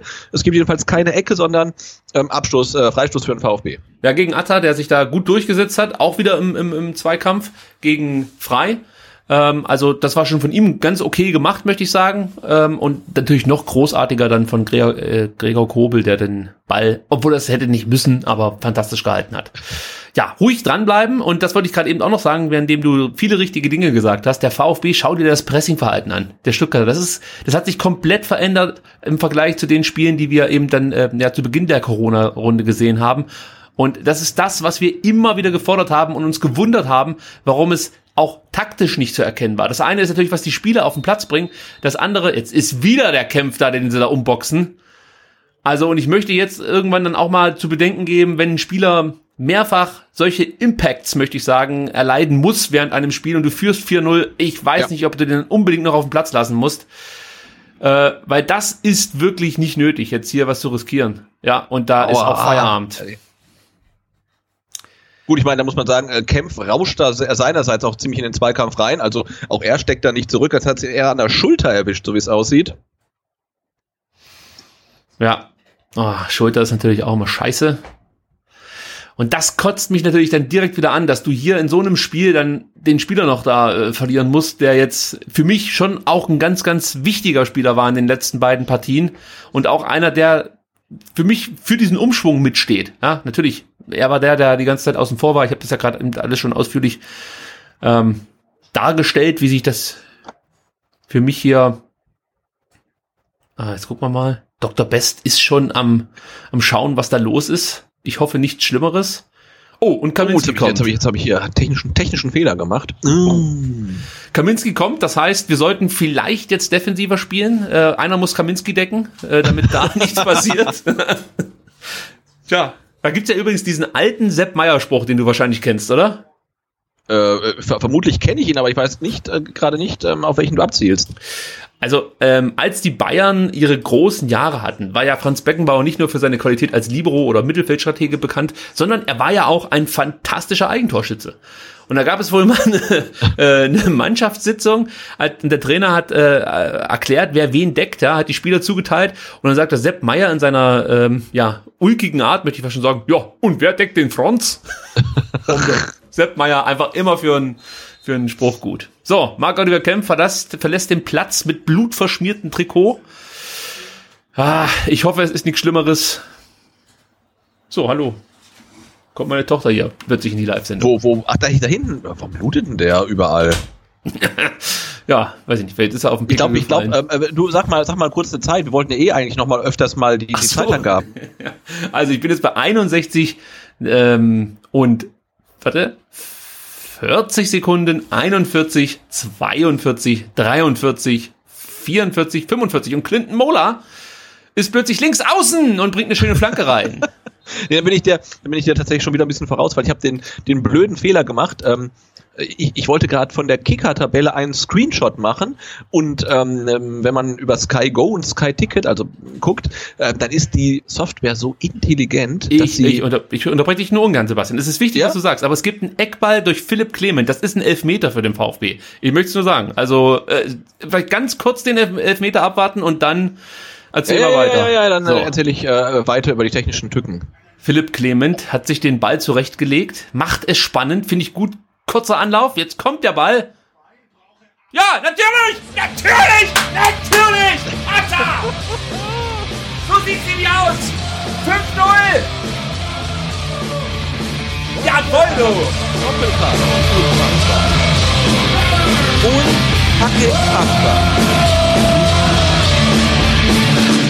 Die letzten zwei Spiele entschädigen mich für dieses ganze Drecks-Zweitliga-Jahr. Das ist kein Abseits, das ist nichts. Da kommt Kaminski, der endlich mal den eigenen Mitspieler findet. Toll weitergeleitet mit dem Kopf. Das war eigentlich schon ein Torschuss, aber ist ja egal. Er kommt zu Atta, der den Fuß hinhält und die Nürnberger verteidigen, als wollen sie einfach nicht mehr Fußball spielen. Aber ich meine, Kaminski war ja auch komplett frei. Alle waren ne? frei. Du kannst Wahnsinn. im Endeffekt, also Wahnsinn. wenn ich ins Keller wäre, würde ich jetzt äh, den, den Stickrot losschicken und diese, diese Dummies aufblasen lassen und die einfach da in den 16er positionieren. Ich glaube, da hast du bessere Chancen, dass, dass äh, der Ball vielleicht da mal irgend auf, auf irgendeinen Kopf fällt. Und Sebastian, ich habe dich hab unterbrochen. Mal, ich habe mal kurz geguckt. Ähm, also bis zum 31. Spieltag ähm, hat der VfB pro Spiel 1,6 Tore geschossen. ja, 1,6.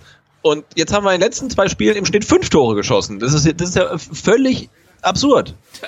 Es ist der, es ist der Trainereffekt, muss man dann sagen. Nein, es ist nicht nur der Trainereffekt. Es ist, man hat das Gefühl, dass irgendwas mit dieser Mannschaft nach dieser Derby-Niederlage passiert ist. Ja. Und sind wir mal ehrlich, es wäre ja auch genau das Gegenteil möglich gewesen. Dass die Mannschaft sich abschreibt, nicht mehr an sich glaubt, dass sie nicht zurückkommt.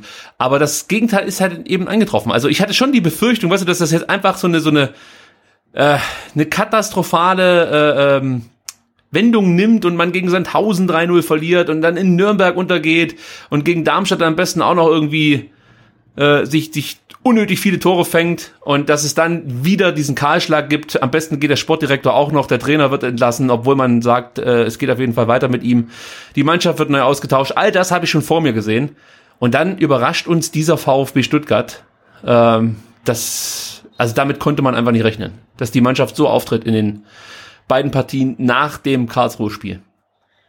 Genau, aber bei aller Euphorie und auch wenn wir das jetzt irgendwie zweistellig gewinnen, muss man ja sagen, Stand jetzt, ne, muss man auch am letzten Spieltag äh, Logisch. Gewinnen. Also und auch wenn du jetzt in zwei Spielen 13 Tore schießt, ähm, wäre es würde es nicht zu Platz zwei reichen, wenn du gegen Darmstadt nicht gewinnst und der HSV am letzten Spieltag gegen Sandhausen gewinnt. Also ähm, aber ja, es sieht es sieht gut aus, weil das ist eine andere Körpersprache, da ein anderes Tempo drin, da, da ist einfach alles anders und vielleicht das muss man jetzt dann auch so sagen, war die Derby-Niederlage am 31. Spieltag das Beste, was der Mannschaft passieren konnte.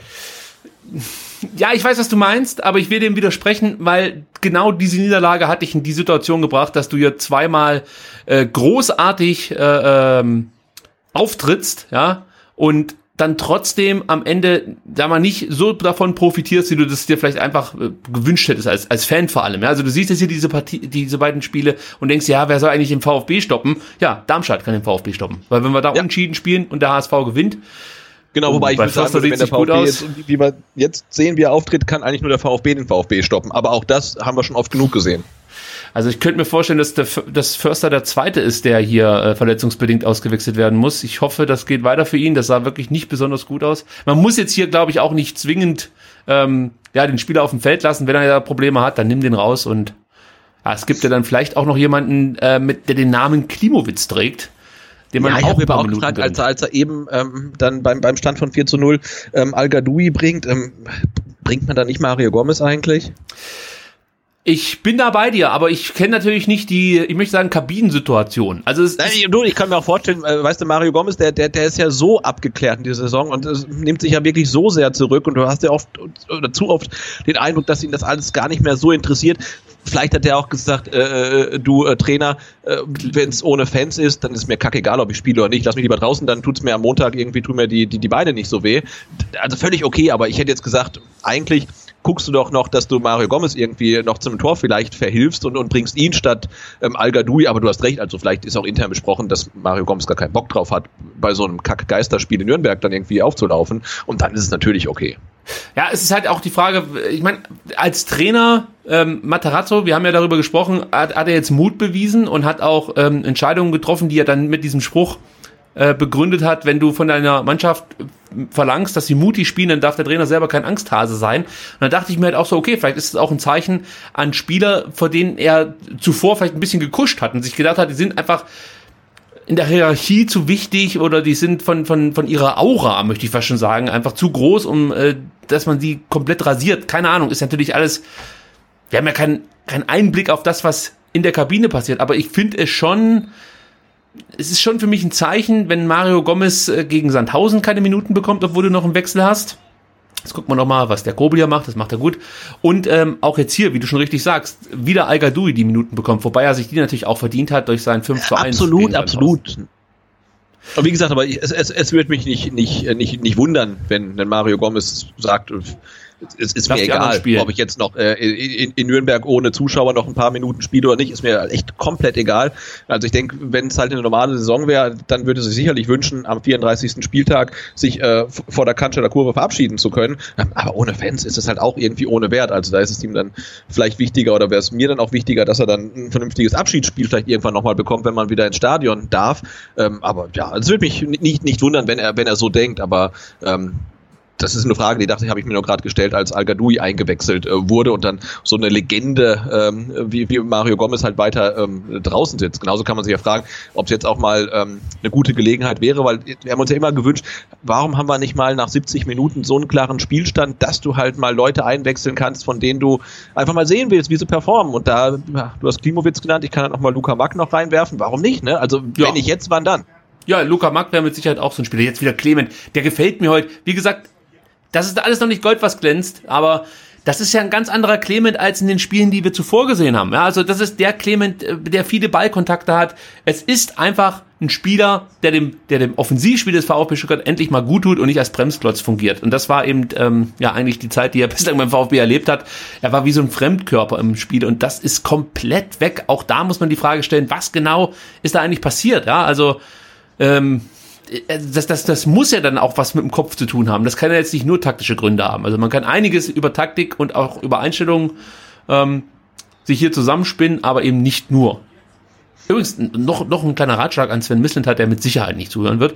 Aber heute wäre ein guter Moment, den Robin Hack einfach mal so zu kontaktieren. Mit, mitzunehmen, ja? Ja, aber nach diesem Spiel wird kein Verein auf die Idee kommen, Robin Hack zu verpflichten, weil er nichts auf die Reihe bekommt. Aber ich behaupte jetzt einfach mal, dass das nicht der schlechteste Transfer werden könnte. Also, man ist auch schwer jetzt hier bei den Nürnbergern jemanden rauszugreifen, der besonders schlecht ist, weil äh, die Mannschaft wirklich, also Auftritt wie Flasche leer, sagte, glaube ich mal, eine trainer Ja, jetzt überleg mal, du, du bist, du bist, du bist ähm, Nürnberg-Fan, die putzen Wiesbaden so dermaßen weg. Klimowitz kommt, sorry. Wer kommt? Klimo. Ah, Cool. Und du hast so ein bisschen Hoffnung, dass da gegen, gegen Stuttgart was drin ist, ne? ähm, weil die ja ähnlich ähm, instabil ähm, performen wie du. Und, und dann kriegst du so eine Klatsche. Da tut mir die echt schon ein bisschen leid, muss ich sagen. Aber zum Glück äh, für, für Nürnberg läuft's ja auf den, immerhin auf den anderen Plätzen ähm, ja. ganz okay für den Club. Ähm, aber das ist schon bitter, ne? Also 6-0 und dann 0-5, buh, also, also auch ähm, Achterbahnfahrt Deluxe. Für Fans und Verein, äh, ja, da gebe ich dir recht, tut's mir irgendwie leid, aber äh, ja, also ich finde es schon bedenklich, wie sich diese Mannschaft hier äh, präsentiert und auch im Laufe der, der, der Rückrunde präsentiert hat. Also auch da war es ja so, dass Nürnberg eigentlich so mit die schlechteste Mannschaft, glaube ich, war in der kompletten Rückrunde. Jetzt müssen wir mal gucken. Äh, Hin- und Rückrundentabelle, das habe ich hier nämlich direkt vor mir. Und dann sieht man, dass äh, Osnabrück noch schlechter war tatsächlich. Und Nürnberg sogar Zehnter in der Rückrunde. Ja, ich wollte gerade sagen, also die haben in der Rückrunde doch, die hatten dann so eine, so eine Phase, wo sie ganz gut waren. Hinrunde, ja, okay. Ich habe ich hab's vertauscht. Also es war offensichtlich die Hinrunde, die besonders schlecht war. Wahrscheinlich war es auch diese Zeit ähm, zwischen Weihnachten und Neujahr oder so, die die besonders schlecht war und das äh, habe ich dann deswegen so ein bisschen durcheinander gebracht. Tja, der VfB lässt es jetzt so ein bisschen austrudeln. Aber äh, dennoch sieht man hier, dass ein Stenzel sich durchaus zu wehren weiß und es wird nichts geschenkt. Und das ist ja auch beachtlich, dass der Stenzel hier äh, mit mehr Engagement, möchte ich fast schon sagen, zu Werke geht, als in manchen Spielen, als genau dieses Engagement fehlte, also und, und gefragt war. So muss man es eigentlich sagen. Also irgendwas wurde mit dieser Mannschaft gemacht äh, und ich bin dem, der es getan hat, dankbar. Ich sehe gerade. Äh, ne, ne, ich habe gerade einen Tweet äh, geschickt bekommen und ähm, das ist der ähm, Tor-Tweet äh, vom VfB Stuttgart zum ähm, 3 zu 0 oder nur zum 0 zu 3, schon eine Ewigkeit her, ja. ähm, in der äh, 41. Minute und äh, der ist äh, deshalb relativ ähm, beachtenswert, weil der VfB Stuttgart schreibt, Tor stark gespielt und fein vorbereitet von Silas Wamangituka, unser Youngster Sasa Kalajdzic schiebt 1 zum 3 zu 0. Soweit, so gut. Äh, und dann kommt ja jetzt seit neuesten irgendwie diese komisches, dieses komische GIF, wo dann ähm, der ähm, Geländewagen mit dem Stern durchs Bild fährt. Wunderbar. Dann wird der Spieler gezeigt, ähm, in dem Fall Sascha Kalajdzic, mit Namen und der Name ist falsch geschrieben. Oh. Und da schreibt jemand, never seen a team miss misspell their own player's name in a goal graphic before. Das ja. ist natürlich dann schon wieder ein bisschen peinlich. Also auf dem Platz läuft's heute, ähm, ja, in der Social Media Abteilung äh, muss man dann vielleicht nochmal eine Trainingsschicht äh, einlegen. Also und vor allen Dingen bitte die Torgrafik äh, von Sasa Kalacic, äh, wie er in der Grafik heißt, äh, vielleicht nachbessern. Eieieiei. Jetzt geht Clement raus, Sebastian, und für ihn kommt einer der irgendwie Pech hatte in der Saison. Ja. Matteo Klimowitz. Man merkt, dass der Junge talentiert ist und dass er vielleicht mit dem Tor gegen Heidenheim, erinnere dich, am zweiten Spieltag, hätte er vielleicht einen ganz anderen Saisonverlauf miterlebt, aber so war es halt immer der Spieler, der in den entscheidenden Momenten die Bude nicht machen konnte und auch ansonsten viel zu wenig Tore, äh, viel zu wenig Einsatzminuten bekommen hat. Aber auch da möchte ich einfach noch so ein bisschen Zeit ins Land gehen lassen. Ich habe das Gefühl, dass, dass er sich schon auch noch zu einem soliden Bundesligaspieler entwickeln kann und bei Bundesliga möchte ich zu bedenken geben, dass man jetzt nicht unbedingt direkt dann an die erste denken muss. Es kann auch sein, dass er einfach nur gut genug wird für die zweite Bundesliga. Aber ich will ihn noch nicht so verdammen, wie das schon manch einer getan hat, als Fehltransfer bezeichnet hat und was weiß ich. Also da hat ja Mistint hat einiges abbekommen, bekommen, auch von uns zuletzt. Ähm, aber bei Kalajdzic fand ich es grundsätzlich unberechtigt, weil ich es einfach schon toll fand, wie so ein junger Spieler immer im richtigen Moment zumindest in der Nähe war und dann auch den Abschluss geschafft hat, aber ja, an dem muss er Ja, und auch im Pokal gegen Leverkusen hat er ja noch das, äh, den Ausgleich auf den Fuß gehabt, wenn ich mich recht erinnere, ne? Absolut, ja. Atakan ja. Karasor hier wieder mit einem gewonnenen Kopfball-Zweikampf. Also das ist sowieso äh, also, unglaublich, was der hier runterreißt heute. Äh, der Spieler für mich der Partie bislang. Zwei Buden sowieso, ja. Genau, und, und zum Thema, ähm, äh, zum Thema ähm, Klimowitz und auch zum Thema ähm, Clement und zum Thema alle. Also ich finde eigentlich musst du ja so einem Spieler oder jedem Spieler eigentlich auch mal eine Saison geben, ähm, um sich in dem, in dem Club einzugewinnen. Ich weiß, das ist schwer, gerade in dieser schnelllebigen Zeit, aber ich hatte äh, unter der Woche, habe ich mich mit Andreas vom Vertikalpass auch drüber unterhalten ähm, und als Beispiel äh, Robert Lewandowski. Ne? In der ersten Saison, als der zu Dortmund gekommen ist, der ist ja an Lukas Barrios überhaupt nicht vorbeigekommen. Der, der hat, glaube ich, so gut wie nicht gespielt, keine Tore geschossen und, und man dachte, und der soll den irgendwann mal ersetzen? Niemals. Ne? Und dann, ja, in der zweiten Saison hat er dann halt irgendwie aufgedreht und ähm, ja, und, und Klimowitz ist so jung, also wa warum nicht? Ähm, der, der hat sich jetzt diese Saison nur warm gespielt und wird dann ähm, ab der kommenden Spielzeit uns dann viel, viel Freude bereiten. Kobel endlich auch mal mit einem langen Ball, finde ich, kann man auch mal machen, weil die Nürnberger ein bisschen aufrücken, warum auch immer. Und wieder gutes Pressing, wieder war es Gonzales, jetzt muss es wieder schnell gehen, al links ist Klimowitz, rechts ist Gonzales und er macht das wie ein absoluter fucking Weltstar! Ja! 0 zu 6! Ich sag's absichtlich so. Das ist sensationell. Das ist einfach nur sensationell. Und, und, und Gonzales holt sich den Ball vom, vom Innenverteidiger und schließt dann ab wie Gomez früher. Also irre. Das ist einfach nur noch sensationell. Alles, was ich hier gerade sehe von Nico Gonzales, ist sensationell. Al Gadoui auch klasse. Den Ball endlich mal nicht fünfmal über, übers Bein gewickelt. Oh, aber der Abschluss, echt. Es ist Weltklasse. Ja. Tut mir leid. Ich weiß, wir spielen in der zweiten Liga und vielleicht habe ich auch eine Macke, aber das ist einfach Weltklasse.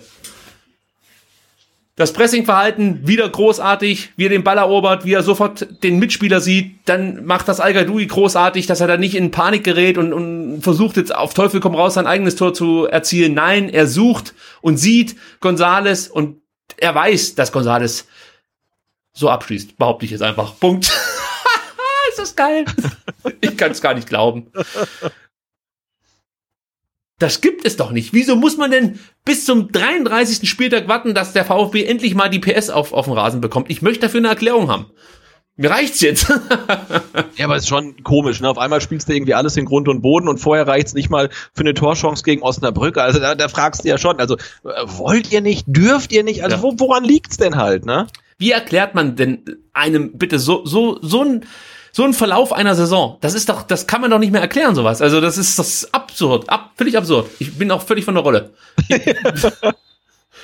also, jetzt muss ich mal gucken, wie viele Tore inzwischen der, äh, der, der, der Gonzales geschossen hat. Es müsste das 14. gewesen sein. Genau ja, so ist ich glaube schon, ja, ja, ja, ja. Und so langsam aber sicher werden wir auch hier dafür entschädigt, ähm, für das, was wir oft kritisiert haben, und zwar zu Recht, dass der VfB keinen Knipse hat. Ich würde jetzt mal sagen, mit 14 Saisontoren, wenn da jetzt noch ein oder zwei dazukommen, dann hat der definitiv ähm, ja sein Soll erfüllt. Er also, hat sein Soll erfüllt, aber der der VfB hat natürlich jetzt muss man wirklich sagen äh, auch in den letzten zwei Spielen seine seine Bilanz halt wirklich ähm, oh, äh, arg arg aufgehübscht, ne? Also Karaso hat den Ball legt schön auf für Endo. Also das kann es doch echt nicht geben, was die da abzimmern da, das ist doch Wahnsinn. Ah, dem Ende würde ich auch noch eins gönnen. Ja. Mann. Äh, äh, jeden Matarazzo. Kann der nicht noch spielen? Hat er noch einen Pass? der wäre doch Nürnberger. Ausgerechnet Matarazzo.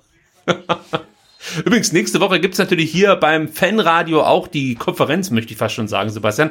Und wir können ja, glaube ich, schon ähm, mal anteasern, also wenn es bei dir dabei bleibt, wir werden zum ersten Mal ein Spiel zusammen vor Ort, also bei mir vor Ort kommentieren. Ja, genau, also das erste Mal in der ähm, äh, äh VfB SDR Fanradio Geschichte, dass wir auf jeden Fall hundertprozentig synchron sein werden. Das wird gut. Also das ja. können wir schon mal sagen. Wir werden, wenn es vielleicht technisch möglich ist, ich bin gerade aktuell an Verhandlungen mit der Familie dran, äh, dass wir sogar mit zwei Fernsehern äh, beide Spiele, also das Spiel des HSV wo spielen die eigentlich? Äh, kann man das herausfinden? Äh, zu Hause gegen Sandhausen. Also, das gewinnen die. Und unser Spiel gegen Darmstadt anschauen werden. Und dann, Sebastian, würde ich sagen, bin ich Sabine Töpperwien, die dann irgendwann sagt, ah, Tor in Stuttgart! in ihrer typischen Tonlage. das, da freue ich mich schon drauf. Genau, und, und ich würde sagen, dann nach dem, nach dem äh, 5 zu 0 gegen Darmstadt ähm, fahren wir dann auch äh, mit dem Rad dann zum Neckarstadion. So, also, ähm, also wie, wie, wie siehst du das eigentlich als Fan? Also wenn so ein Spiel so läuft wie jetzt das, ja, also steht 0 zu 6, das ist ja schon extrem herb. Vor allen Dingen, wenn die Mannschaft davor 6 zu 0 gewonnen hat, die du jetzt hier mit 0 zu 6 abschießt. Bist du denn jemand, der sagt, nee, also jetzt möchte ich hier Geschichte schreiben und auch noch 07 und 08 oder sagst du dir, nee, irgendwann ist dann auch mal gut. Also da muss man dann auch mal die Kirche im Dorf lassen. Schwierig, ähm, aber ja, also ich weiß gar nicht, dass das Torverhältnis ähm, noch eine Rolle Torn Heidenheim, Torn Heidenheim! Ja, es steht 1-1. Ja, das, zählt, ja! Das, das, muss, das muss zählen, ich guck's mir gerade an. Ein Cola-Tor, ein Cola-Tor, das muss zählen. Da, da war niemand mehr. Ich, also bei mir wird's ja. hier als Tor ge ja, ja, das angezeigt. Zählt, das geht schon weiter, das geht schon weiter. 1-1 in Heidenheim, jawoll! Huh! Torverhältnis. Kleindienst. Er, er, er weiß dem VfB einen großen Dienst. So, ey, jetzt sage ich dir was. Jetzt will ich ein 10 zu 0. Also, wir müssen jetzt aufs Torverhältnis schauen. Wir sind aktuell mit zwei Toren äh, dem HSV voraus. Also das muss man sich echt mal vorstellen. Das war ja völlig undenkbar noch vor vier Spieltagen und plötzlich sind wir dem VfB in Sachen, äh, dem HSV in Sachen Torverhältnis davon geeilt. Naja, nicht ganz. Aber wenn jetzt noch ein, zwei dazukommen, dann können wir uns schon eine Niederlage erlauben und der HSV musste hoch gewinnen. Also man muss jetzt hier, jetzt muss man vollstrecken. Ja, also stand jetzt, ne, wenn es so bliebe, dann hätte der VfB drei Punkte Vorsprung und, so, und zwei Tore. Das heißt, du musst jetzt zweistellig eigentlich gewinnen, dann ist der Aufstieg eigentlich heute ähm, fast schon safe. Also jetzt jetzt weiter. Absolut. Jetzt muss man durchziehen. Tut mir leid um Nürnberg, ähm, ja, aber jetzt, den, das ist auch egal, ob die jetzt 0-6 oder 0-10 verlieren. Auf jetzt. So, und außerdem äh, habe ich das nicht vergessen, was damals los war beim DFB-Pokal, ja, was da rumgestochert wurde, unsere Spieler verletzt wurden und dann der dumme Raphael Schäfer mit seiner Scheißaktion, als er die Karte gefordert hat. Das habe ich nicht vergessen. Dafür verdient ihr eigentlich die dritte Liga. Neulich das Spiel im Finale. Äh, ja, genau, das DFB-Pokalfinale. Ja, ja, ja. Das, das habe ich nicht vergessen. Seitdem hasse ich Nürnberg und mach aber. Ja, oder, oder, oder ich meine, ich, ich glaube, Heidenheim ist auch gerade am Drücker. Vielleicht machen die auch einfach noch eins. Also dann wäre ich großer Ostalb-Fan. Dann, dann, dann sage ich meinen Sommerurlaub ab und äh, der wahrscheinlich eh abgesagt wird und mache auf Ostalb-Urlaub. Übrigens, mein Sommerurlaub wurde jetzt tatsächlich abgesagt. Ey, sehe ich das richtig, dass äh, wenn jetzt Heidenheim, ach ja, dann kann der Heidenheim noch aufsteigen, aber wenn, wenn Heidenheim gewinnt, klar, dann kann uns der HSV schon nicht mehr einholen. Ja. Okay, okay. Das aber also noch, noch steht's da 1-1, aber das wäre auch ein Ergebnis, mit dem der VfB echt gut leben kann, ja. weil er halt heute irgendwie so hoch gewonnen hat. Ähm, dann würde ja gegen, gegen Darmstadt am letzten Spieltag ein, ein Punkt definitiv reichen. Ähm, und ja, so, solange der HSV äh, gegen Sandhausen nur knapp gewinnt, eventuell sogar eine knappe Niederlage, aber das wäre dann schon, ja, schon spitz auf Knopf. Also, und das war aufs Torverhältnis am letzten Spieltag gucken müssen, brauche ich dann auch nicht unbedingt. Ähm, aber ähm, also mein Second Screen sagt mir, dass Heidenheim gerade echt da so ein bisschen stärker ist. Die wollen es nochmal wissen. Gerne nehmt diesen Relegationsplatz mit und gegen Düsseldorf äh, kann ich mir auch vorstellen, dass die Chancen gar nicht so schlecht sind. War das kein Abseits, dann war es ein hervorragender Pass. Auf jeden Fall hat jetzt den Ball hat Philipp Förster jetzt den Ball, ja, das hätte mich äh, auch gewundert, wenn das kein Abseits gewesen wäre. Philipp Förster, nichts gegen Philipp Förster, aber der kann jetzt dann auch mal ausgewechselt werden. Also ich habe nur, ich habe für vieles Verständnis, aber dass Philipp Förster hier mit einer durchschnittlichen Leistung schon wieder was durchspielt, dafür nicht. Also mehr war es halt auch nicht. Das war keine schlechte. Nee, das stimmt, das stimmt, das stimmt. Absolut nicht schlecht, aber wenn ich zum Beispiel Zweikämpfe angucke, bislang 13 geführt, nur 5 gewonnen, ist nicht besonders gut. Hat zwar eine Großchance rausgespielt, gar keine Frage, hervorragend. Was, was auffällig ist, dass alle unsere Spieler gute Passquoten haben und auch gute, ähm, guten, gute Flanken schlagen. Jetzt gucke ich, bevor ich da jetzt Blödsinn erzähle, nochmal ganz kurz auf die Flankenstatistik. Ähm, äh, lep, wo haben wir die denn? Da muss er scrollen und findet sie. Genau, 14 Flanken wurden geschlagen, 9 kamen an. Das ist eine Quote von 64 Prozent, außergewöhnlich hoch beim VfB Stuttgart. Auch die langen Bälle kommen ganz gut an. Also fast jeder zweite Ball äh, findet seinen ähm, ja, Adressaten, muss man ja sagen. Und ähm, ich glaube, es hat damit zu tun, dass die Nürnberger einfach hier überhaupt nicht ins Spiel kommen, immer zu weit weg sind von ihrem Gegenspieler äh, und äh, total überfordert sind eigentlich mit, mit diesem Spiel. Und ist jetzt die, das ist jetzt die Frage, ist jetzt der VfB so gut oder Nürnberg so schlecht? Also ja, irgendwie wie immer halt so eine Mischung aus beidem. Ähm, aber ja, was der VfB da irgendwie ähm, abzieht, das haben wir ja äh, wirklich selten gesehen. Und auch, auch andere Gegner waren jetzt nicht überragend. Also in, insofern glaube ich, ähm, ja, dass der VfB, ach, gut, der Nürnberg ist halt auch schon schlecht, wenn ich das jetzt so sehe. Aber der VfB ist auch gut. Das ist, äh, wir einigen uns darauf. Also der VfB, VfB überfordert einen auch einfach. Also da spielst du gegen Osnabrück 0-0, dann verlierst du gegen KSC und dann spielst du 5-1 und jetzt vermeintlich 6-0. Das ist halt schon äh, irgendwie schwierig fürs Gemüt. Endo, der will es noch mal wissen, du. Im Endeffekt hat er sich schon wieder sein, sein, sein Kopftuch umgebunden mit der Nippon-Fahne drauf und befindet sich im Sturzflug. Ja, aber da äh, steht noch Philipp Förster. Also Philipp Förster, ich glaube, das wird nichts mehr mit, mit Philipp Förster und mir. Also selbst bei so einem Spiel, bei so einem 6 zu 0, bin ich einfach nur froh, wenn er vom Platz geht. Ich weiß ja, auch nicht, also was da los große, ist. Die große Liebe ist es tatsächlich noch nicht. Ganz großartig von Atta hier, der eine schöne Grätsche auspackt. Erstmal den Zweikampf für sich entscheidet, behaupte ich jetzt einfach mal. Ja, jetzt hat Nürnberg. Oh, ist das schlecht, ist das schlecht. Ey, Mann, Mann, Mann. Okay, ich sehe, was du meinst und äh, kommentiere es nicht weiter. Ja. ähm, hm. Übrigens, Sebastian, ich habe noch eine Statistik für dich, die dich vielleicht ein bisschen beruhigen könnte jetzt in der 85. Minute. Also Nürnberg hat noch nie äh, einen Rückstand aufgeholt, konnte noch nie nach einem Rückstand gewinnen. Also falls du noch ein bisschen Zweifel hattest, hattest jetzt, dass der VfB heute das noch abschenken kann. Die Statistik gibt uns Hoffnung. Ja, und dass, dass sie jetzt noch in äh, fünf Minuten sieben Tore schießen, das halte ich auch echt für unwahrscheinlich. Ich meine, man hat schon Pferde vor der Apotheke kotzen sehen, aber ähm, nee. Vor allem Ähm, ähm, das das gab es, glaube ich, in der Fußballgeschichte noch, noch nie. Also jetzt muss ich hier nochmal ähm, kurz dazu aufrufen, dass äh, Matarazzo heute vielleicht wirklich diesen fünften Wechsel vollziehen sollte. Und äh, ich hätte wirklich nichts dagegen, wenn Luca Mack hier seine Minuten bekommt Ja. oder Mario Gomez. Das sind für mich jetzt die zwei Spieler, die ich gerne nochmal sehen würde.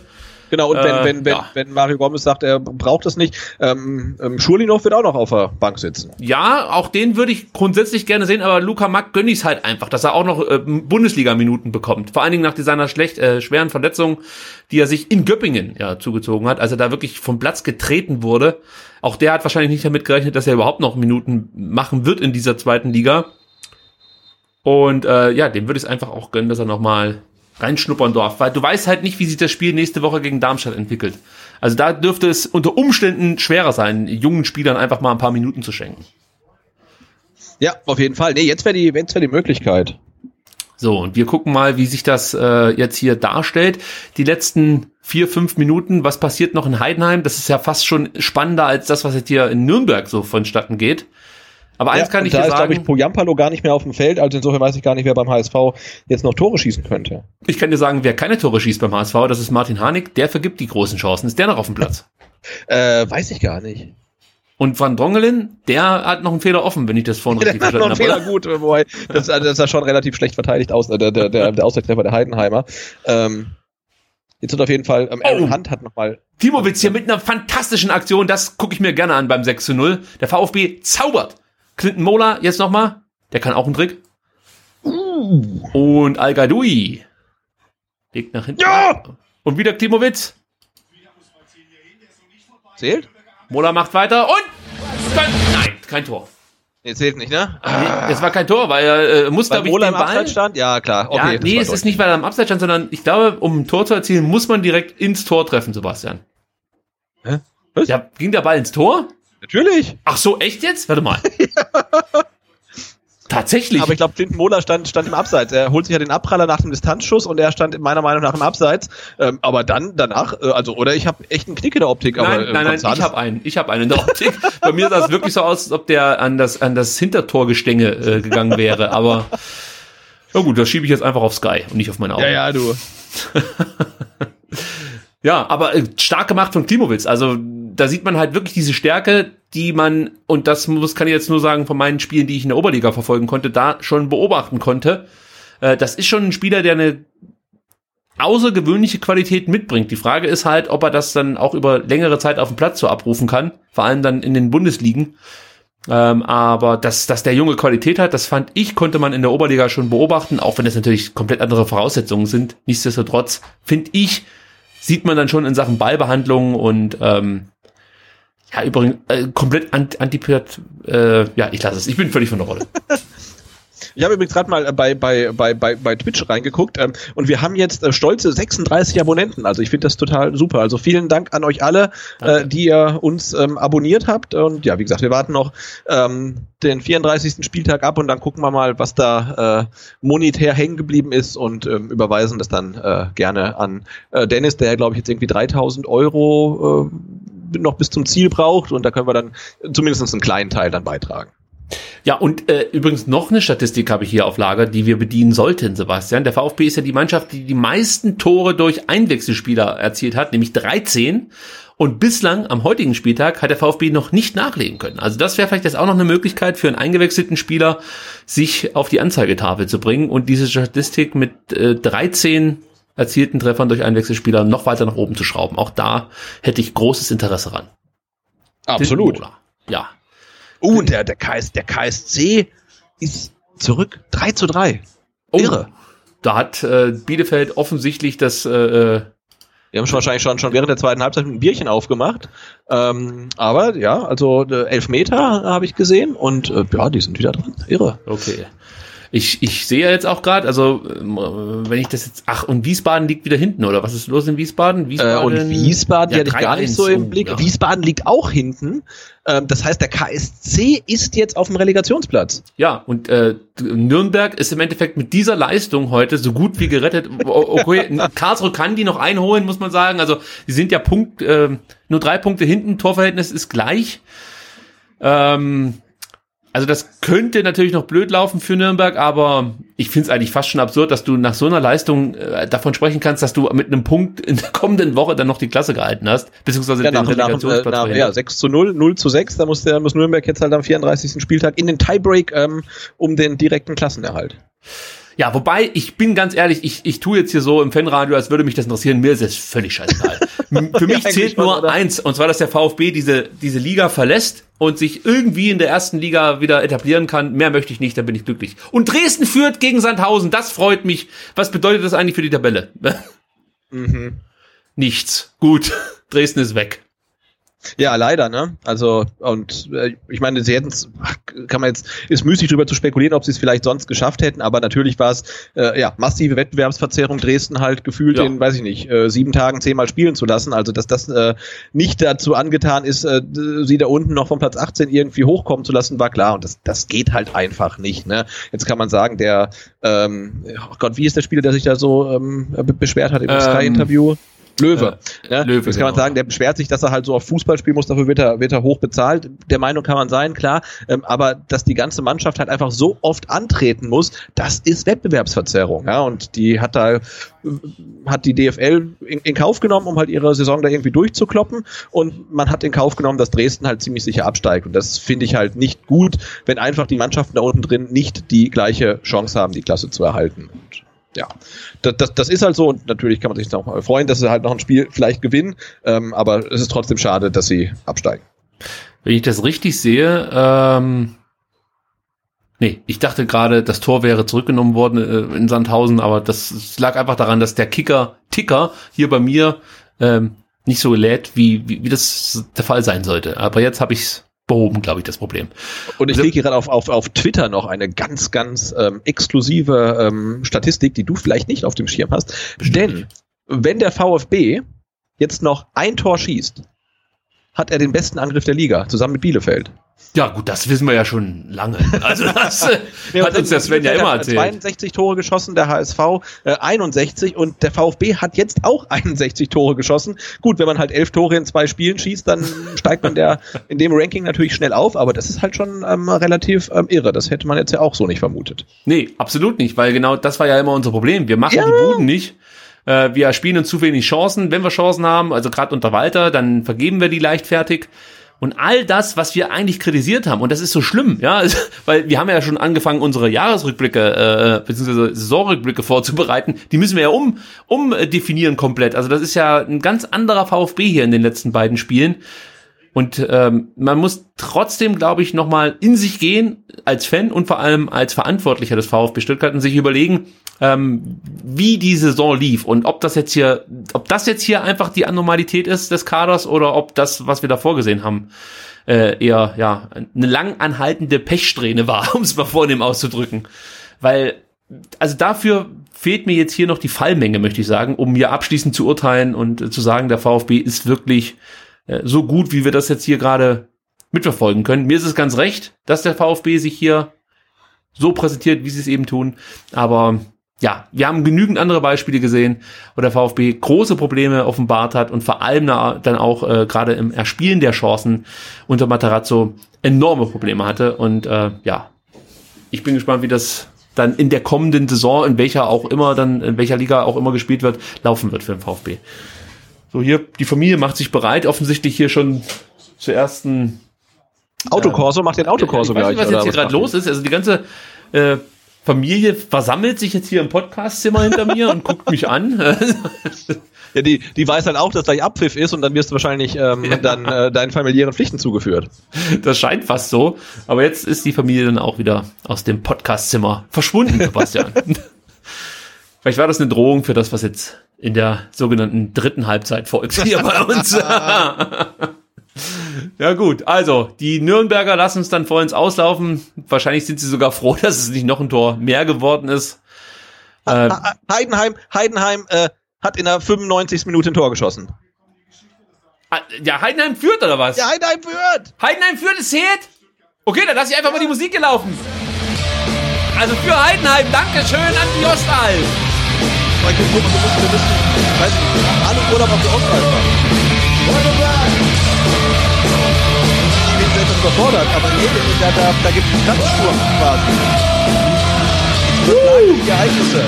Was für ein. Spieltag. Also ich muss jetzt natürlich erstmal umschalten äh, auf die Tabelle. Also hier, was hier Also abgeht. genau, der VfB, äh, das ist durch, die, die, die jubeln, die jubeln, vielleicht wissen die auch, was in Heidenheim passiert ist. Ähm, jetzt müssen wir mal, boah, jetzt müssen wir auf die Tabelle gucken. Mann, Mann, Mann. Also die Tabelle sagt ganz klar, der VfB ist aufgestiegen. Die können ja gar nicht mehr nicht aufsteigen. Heidenheim ist Dritter. 55 Punkte. Der VfB mit zwei Punkten, äh, mit, auf Platz zwei mit 58 Punkten, drei Punkte Genau, voraus. mit, mit, mit, aber elf, mit elf, mit elf Punkten Vorsprung, das, das war's eigentlich. Also elf Tore vor... Oh! Wir haben es geschafft, Sebastian. Ja, irre, Tschüss, irre. zweite Liga. Wir haben es geschafft. Ich muss, Unfassbar. Ich Ey, muss aber es echt zwei mehr richtig ausdrucken. gute Spiele und du bist aufgestiegen. das gibt es doch nicht. Das war's.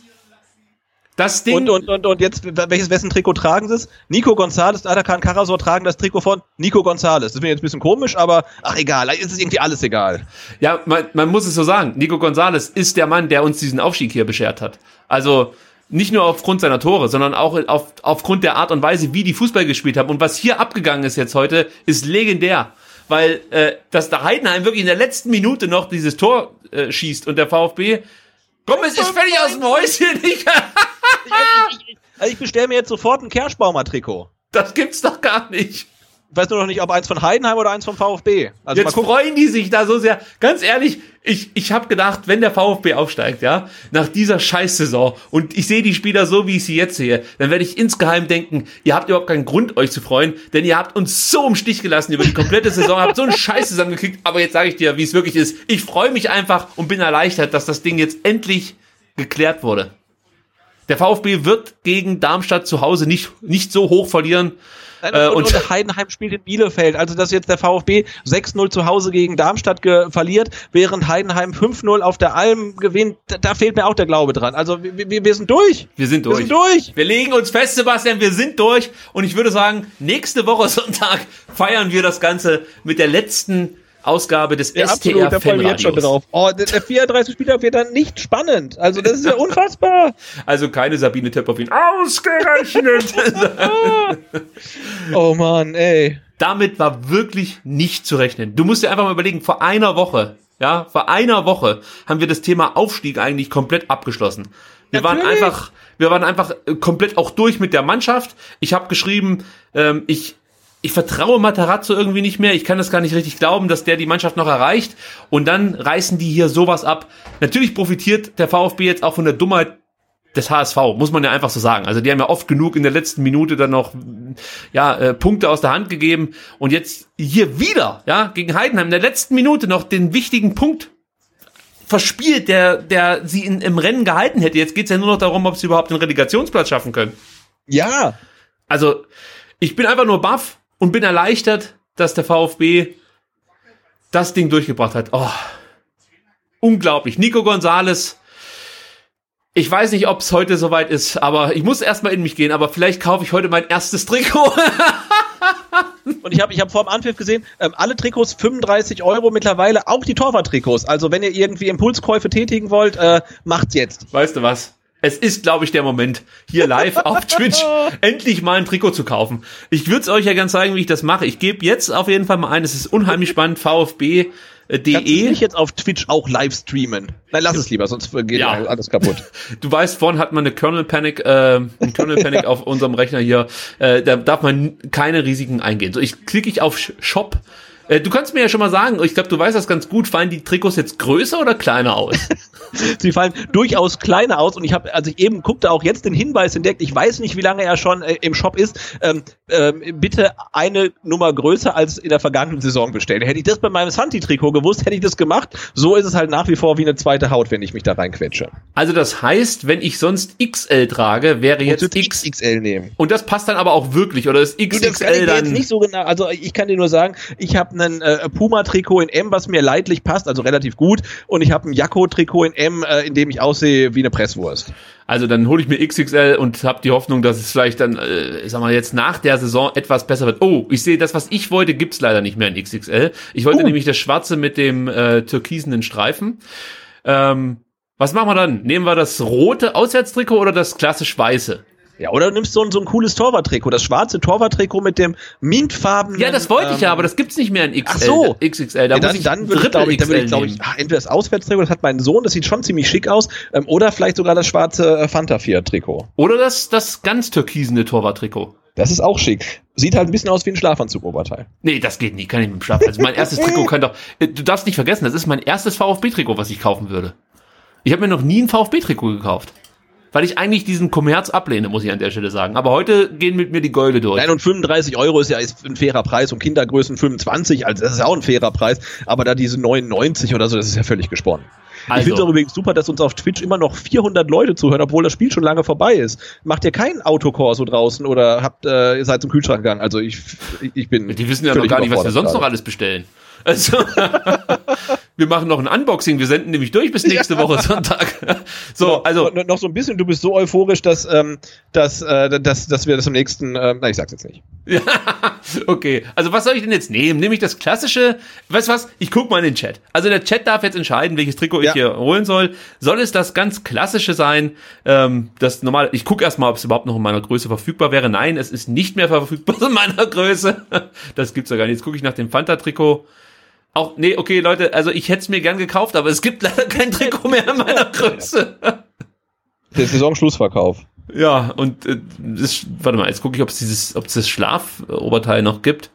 Das gibt's, aber jetzt bin ich natürlich nicht mehr so überzeugt von dem Trikot, Sebastian, wenn du sagst, sieht aus wie ein nein, Schlafanzug. Das, nein, das, nein, das ist ein, eine schöne sommerliche Farbe und das kann man super draußen. Das sieht überhaupt nicht aus wie ein Schlafanzug-Oberteil.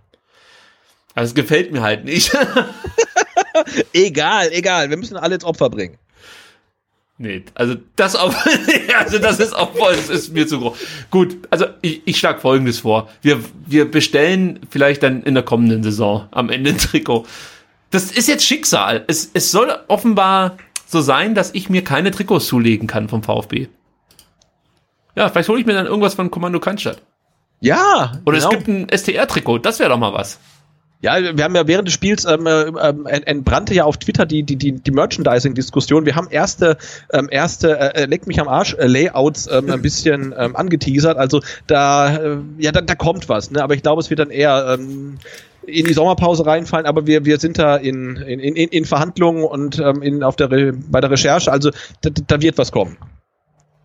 Ich muss erstmal was trinken. Ich bin völlig von der Rolle. Das, das muss ich ganz ehrlich sagen. Da, da steht der Philipp Clement zum Interview und parat. Und er guckt wie so ein kleiner Junge. Er guckt nach oben wie so ein kleiner Junge.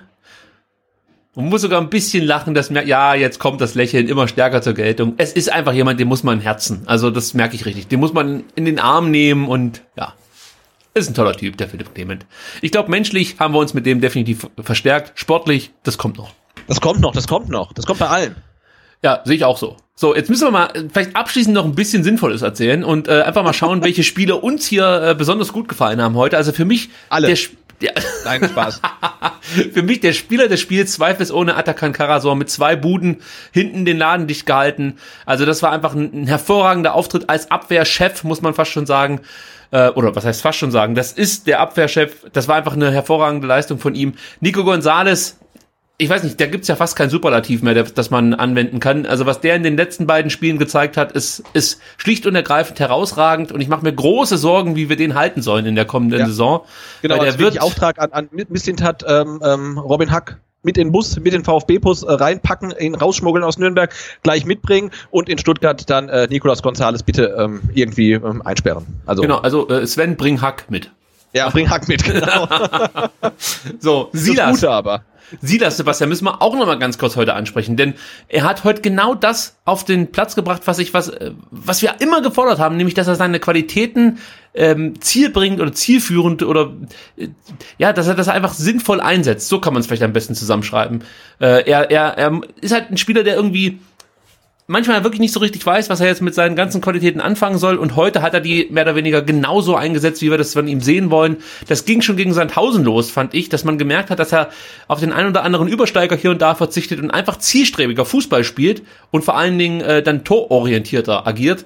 Und heute war er einer der Spieler, der vor allem mit seinem Offensivpressing dafür gesorgt hat, dass die Nürnberger ständig Probleme hatten im Spielaufbau, es ist einfach genau der Spielertyp, der uns in den ganzen Partien zuletzt gefehlt hat, fast schon. Ähm, und, und Silas, ja, für mich heute auch einer der absoluten Topspieler auf dem Platz. Und ansonsten freue ich mich für Sascha Kalajdzic, dass er das erste VfB-Tor seiner Karriere erzielen durfte. Das ist ja was ganz Besonderes. Das wird er nie wieder vergessen. Und ähm, ich bin einfach nur glücklich. Ich krieg nichts ja, mehr zusammen. Also, dass diese, weißt du, ne, vor, vor genau einer Woche haben wir gedacht, okay, der Aufstieg ist durch. Es ist doch egal, ob wir aufsteigen. Und die Mannschaft ist so kacke und zeigt keine, keine, keine Moral, man spürt keine Identifikation und es hat jetzt eine Woche und zugegebenermaßen auch elf Tore äh, gebraucht und auf einmal ähm, ist es irgendwie wieder richtig gut. Ne? Also die, die Mannschaft spielt so, wie man es sich immer erhofft hat ähm, und, und, und kämpft und tut und macht. Und das ist einfach schön zu sehen, wie schnell es dann auch äh, nicht nur nach unten gehen kann, sondern auch wieder aufwärts. Ja, und die Hoffnung ist natürlich jetzt, dass wir in der kommenden Saison dann irgendwie so ein bisschen was von diesem Schwung mitnehmen können, was wir jetzt hier erlebt haben, dass wir uns auf den wichtigen Positionen, möchte ich sagen, dann noch verstärken können. Über das werden wir alles sprechen. Also wir werden euch auch in der Sommerpause nicht alleine lassen, das können wir schon mal sagen. Und hoffen halt an, Sebastian, ich glaube, das können wir schon mal sagen, dass der VfB, wie gesagt, dann relativ souverän die Klasse hält. Ach, das wäre einfach ein Traum. So kann man es, glaube ich, im Großen und Ganzen zusammenfassen. Ja, absolut. Und, und auch äh, Sascha Kalajdzic im Interview zu hören mit, mit seinem österreichischen Dialekt ist ein Traum. Also der könnte auch stundenlang was erzählen. Herrlich. Also Vielleicht ja bei äh, der STR. Genau. Ja, auf jeden Fall. Ähm, weißt du eigentlich, wann die Bundesliga-Saison ähm, ähm, äh, losgeht eigentlich? Das ist noch nicht final festgelegt. Aktuell äh, plant man mit dem 11.9. Uh, weil ja. ich bin. Ah, da bin ich vielleicht sogar schon wieder aus dem Urlaub zurück. Also wenn er denn stattfindet, äh, mal, mal gucken. Also äh, im Zweifelsfall musst du eventuell am ersten Spieltag auf mich verzichten, weil nachdem ich jetzt schon ähm, diese Kindergeburtstagsterminprobleme hatte, kann ich, also, da jetzt, kann ich dich entspannen. Beim, beim Urlaub, da habe ich kein Mitspracherecht mehr. Da kann ich dich komplett entspannen. Ich bin nämlich noch nicht aus dem Urlaub wieder da. Also du, aber dann machen wir es vielleicht einfach nächste Saison ähm, und so wie in dieser Zweitligasaison und fangen einfach erst am 32. Spieltag an. ja, genau. Wir äh, gleichen uns der Mannschaft an und lassen einfach den ganzen Mist im Vorfeld weg weg und äh, sind erst dabei, wenn es dann wirklich richtig gut wird beim VfB Stuttgart. Damit kann ich eigentlich ganz gut leben. Ja, warum nicht? Gut, Sebastian, ich würde sagen, das war's. Das war ein schöner Nachmittag heute mit dir. Oh, oh ja, oh ja. Ja, und ich, ich, ich würde sagen, wir verabschieden uns hier mit einem absoluten legendären Rauschmeißer, Sebastian. Die WM 1990, ja, die jährt sich ja jetzt, also wer rechnen kann, ist klar im Vorteil zum 30. Mal. Und ich sehe Pellegrino Matarazzo gedanklich vor mir, wie er gerade den Rasen in Nürnberg abschreitet. Ja, das Licht ist gedimmt und er genießt seinen großen Erfolg. Ciao, der, Pellegrino. Ja, bestimmt demnächst so einen Namen irgendwie, der, also mit der Kaiser ist der weg, vielleicht irgendwie ähm, der, der, der, der Maestro, so Trapattoni-mäßig so ein bisschen vielleicht. Ja, der Pate, sage ich einfach. Der Pate Pellegrino Materazzo. Sebastian, es war mir ein Fest. Ed Butze, Ed Vertikalpass, Ed VfB Danke fürs Zuhören. Bis nächste Woche. Bis Dienstag. Wann auch immer. Ich habe keine Ahnung genau, mehr. Ich trinke jetzt ein Bier. Ciao. Macht's gut. Ciao. il mondo in una giostra di colori. E il vento accarezza le bandiere. Was denn hier läuft immer noch die WM-Hymne 1990. Äh, äh, siehst du ihn denn nicht vor dir schreiten, den Pellegrino Matarazzo? Du musst dich doch einfach mal da hineinbegeben in diese, in diese Phase. Versuch doch mal ein bisschen mehr äh, Fantasie hier äh, an den Start zu bringen.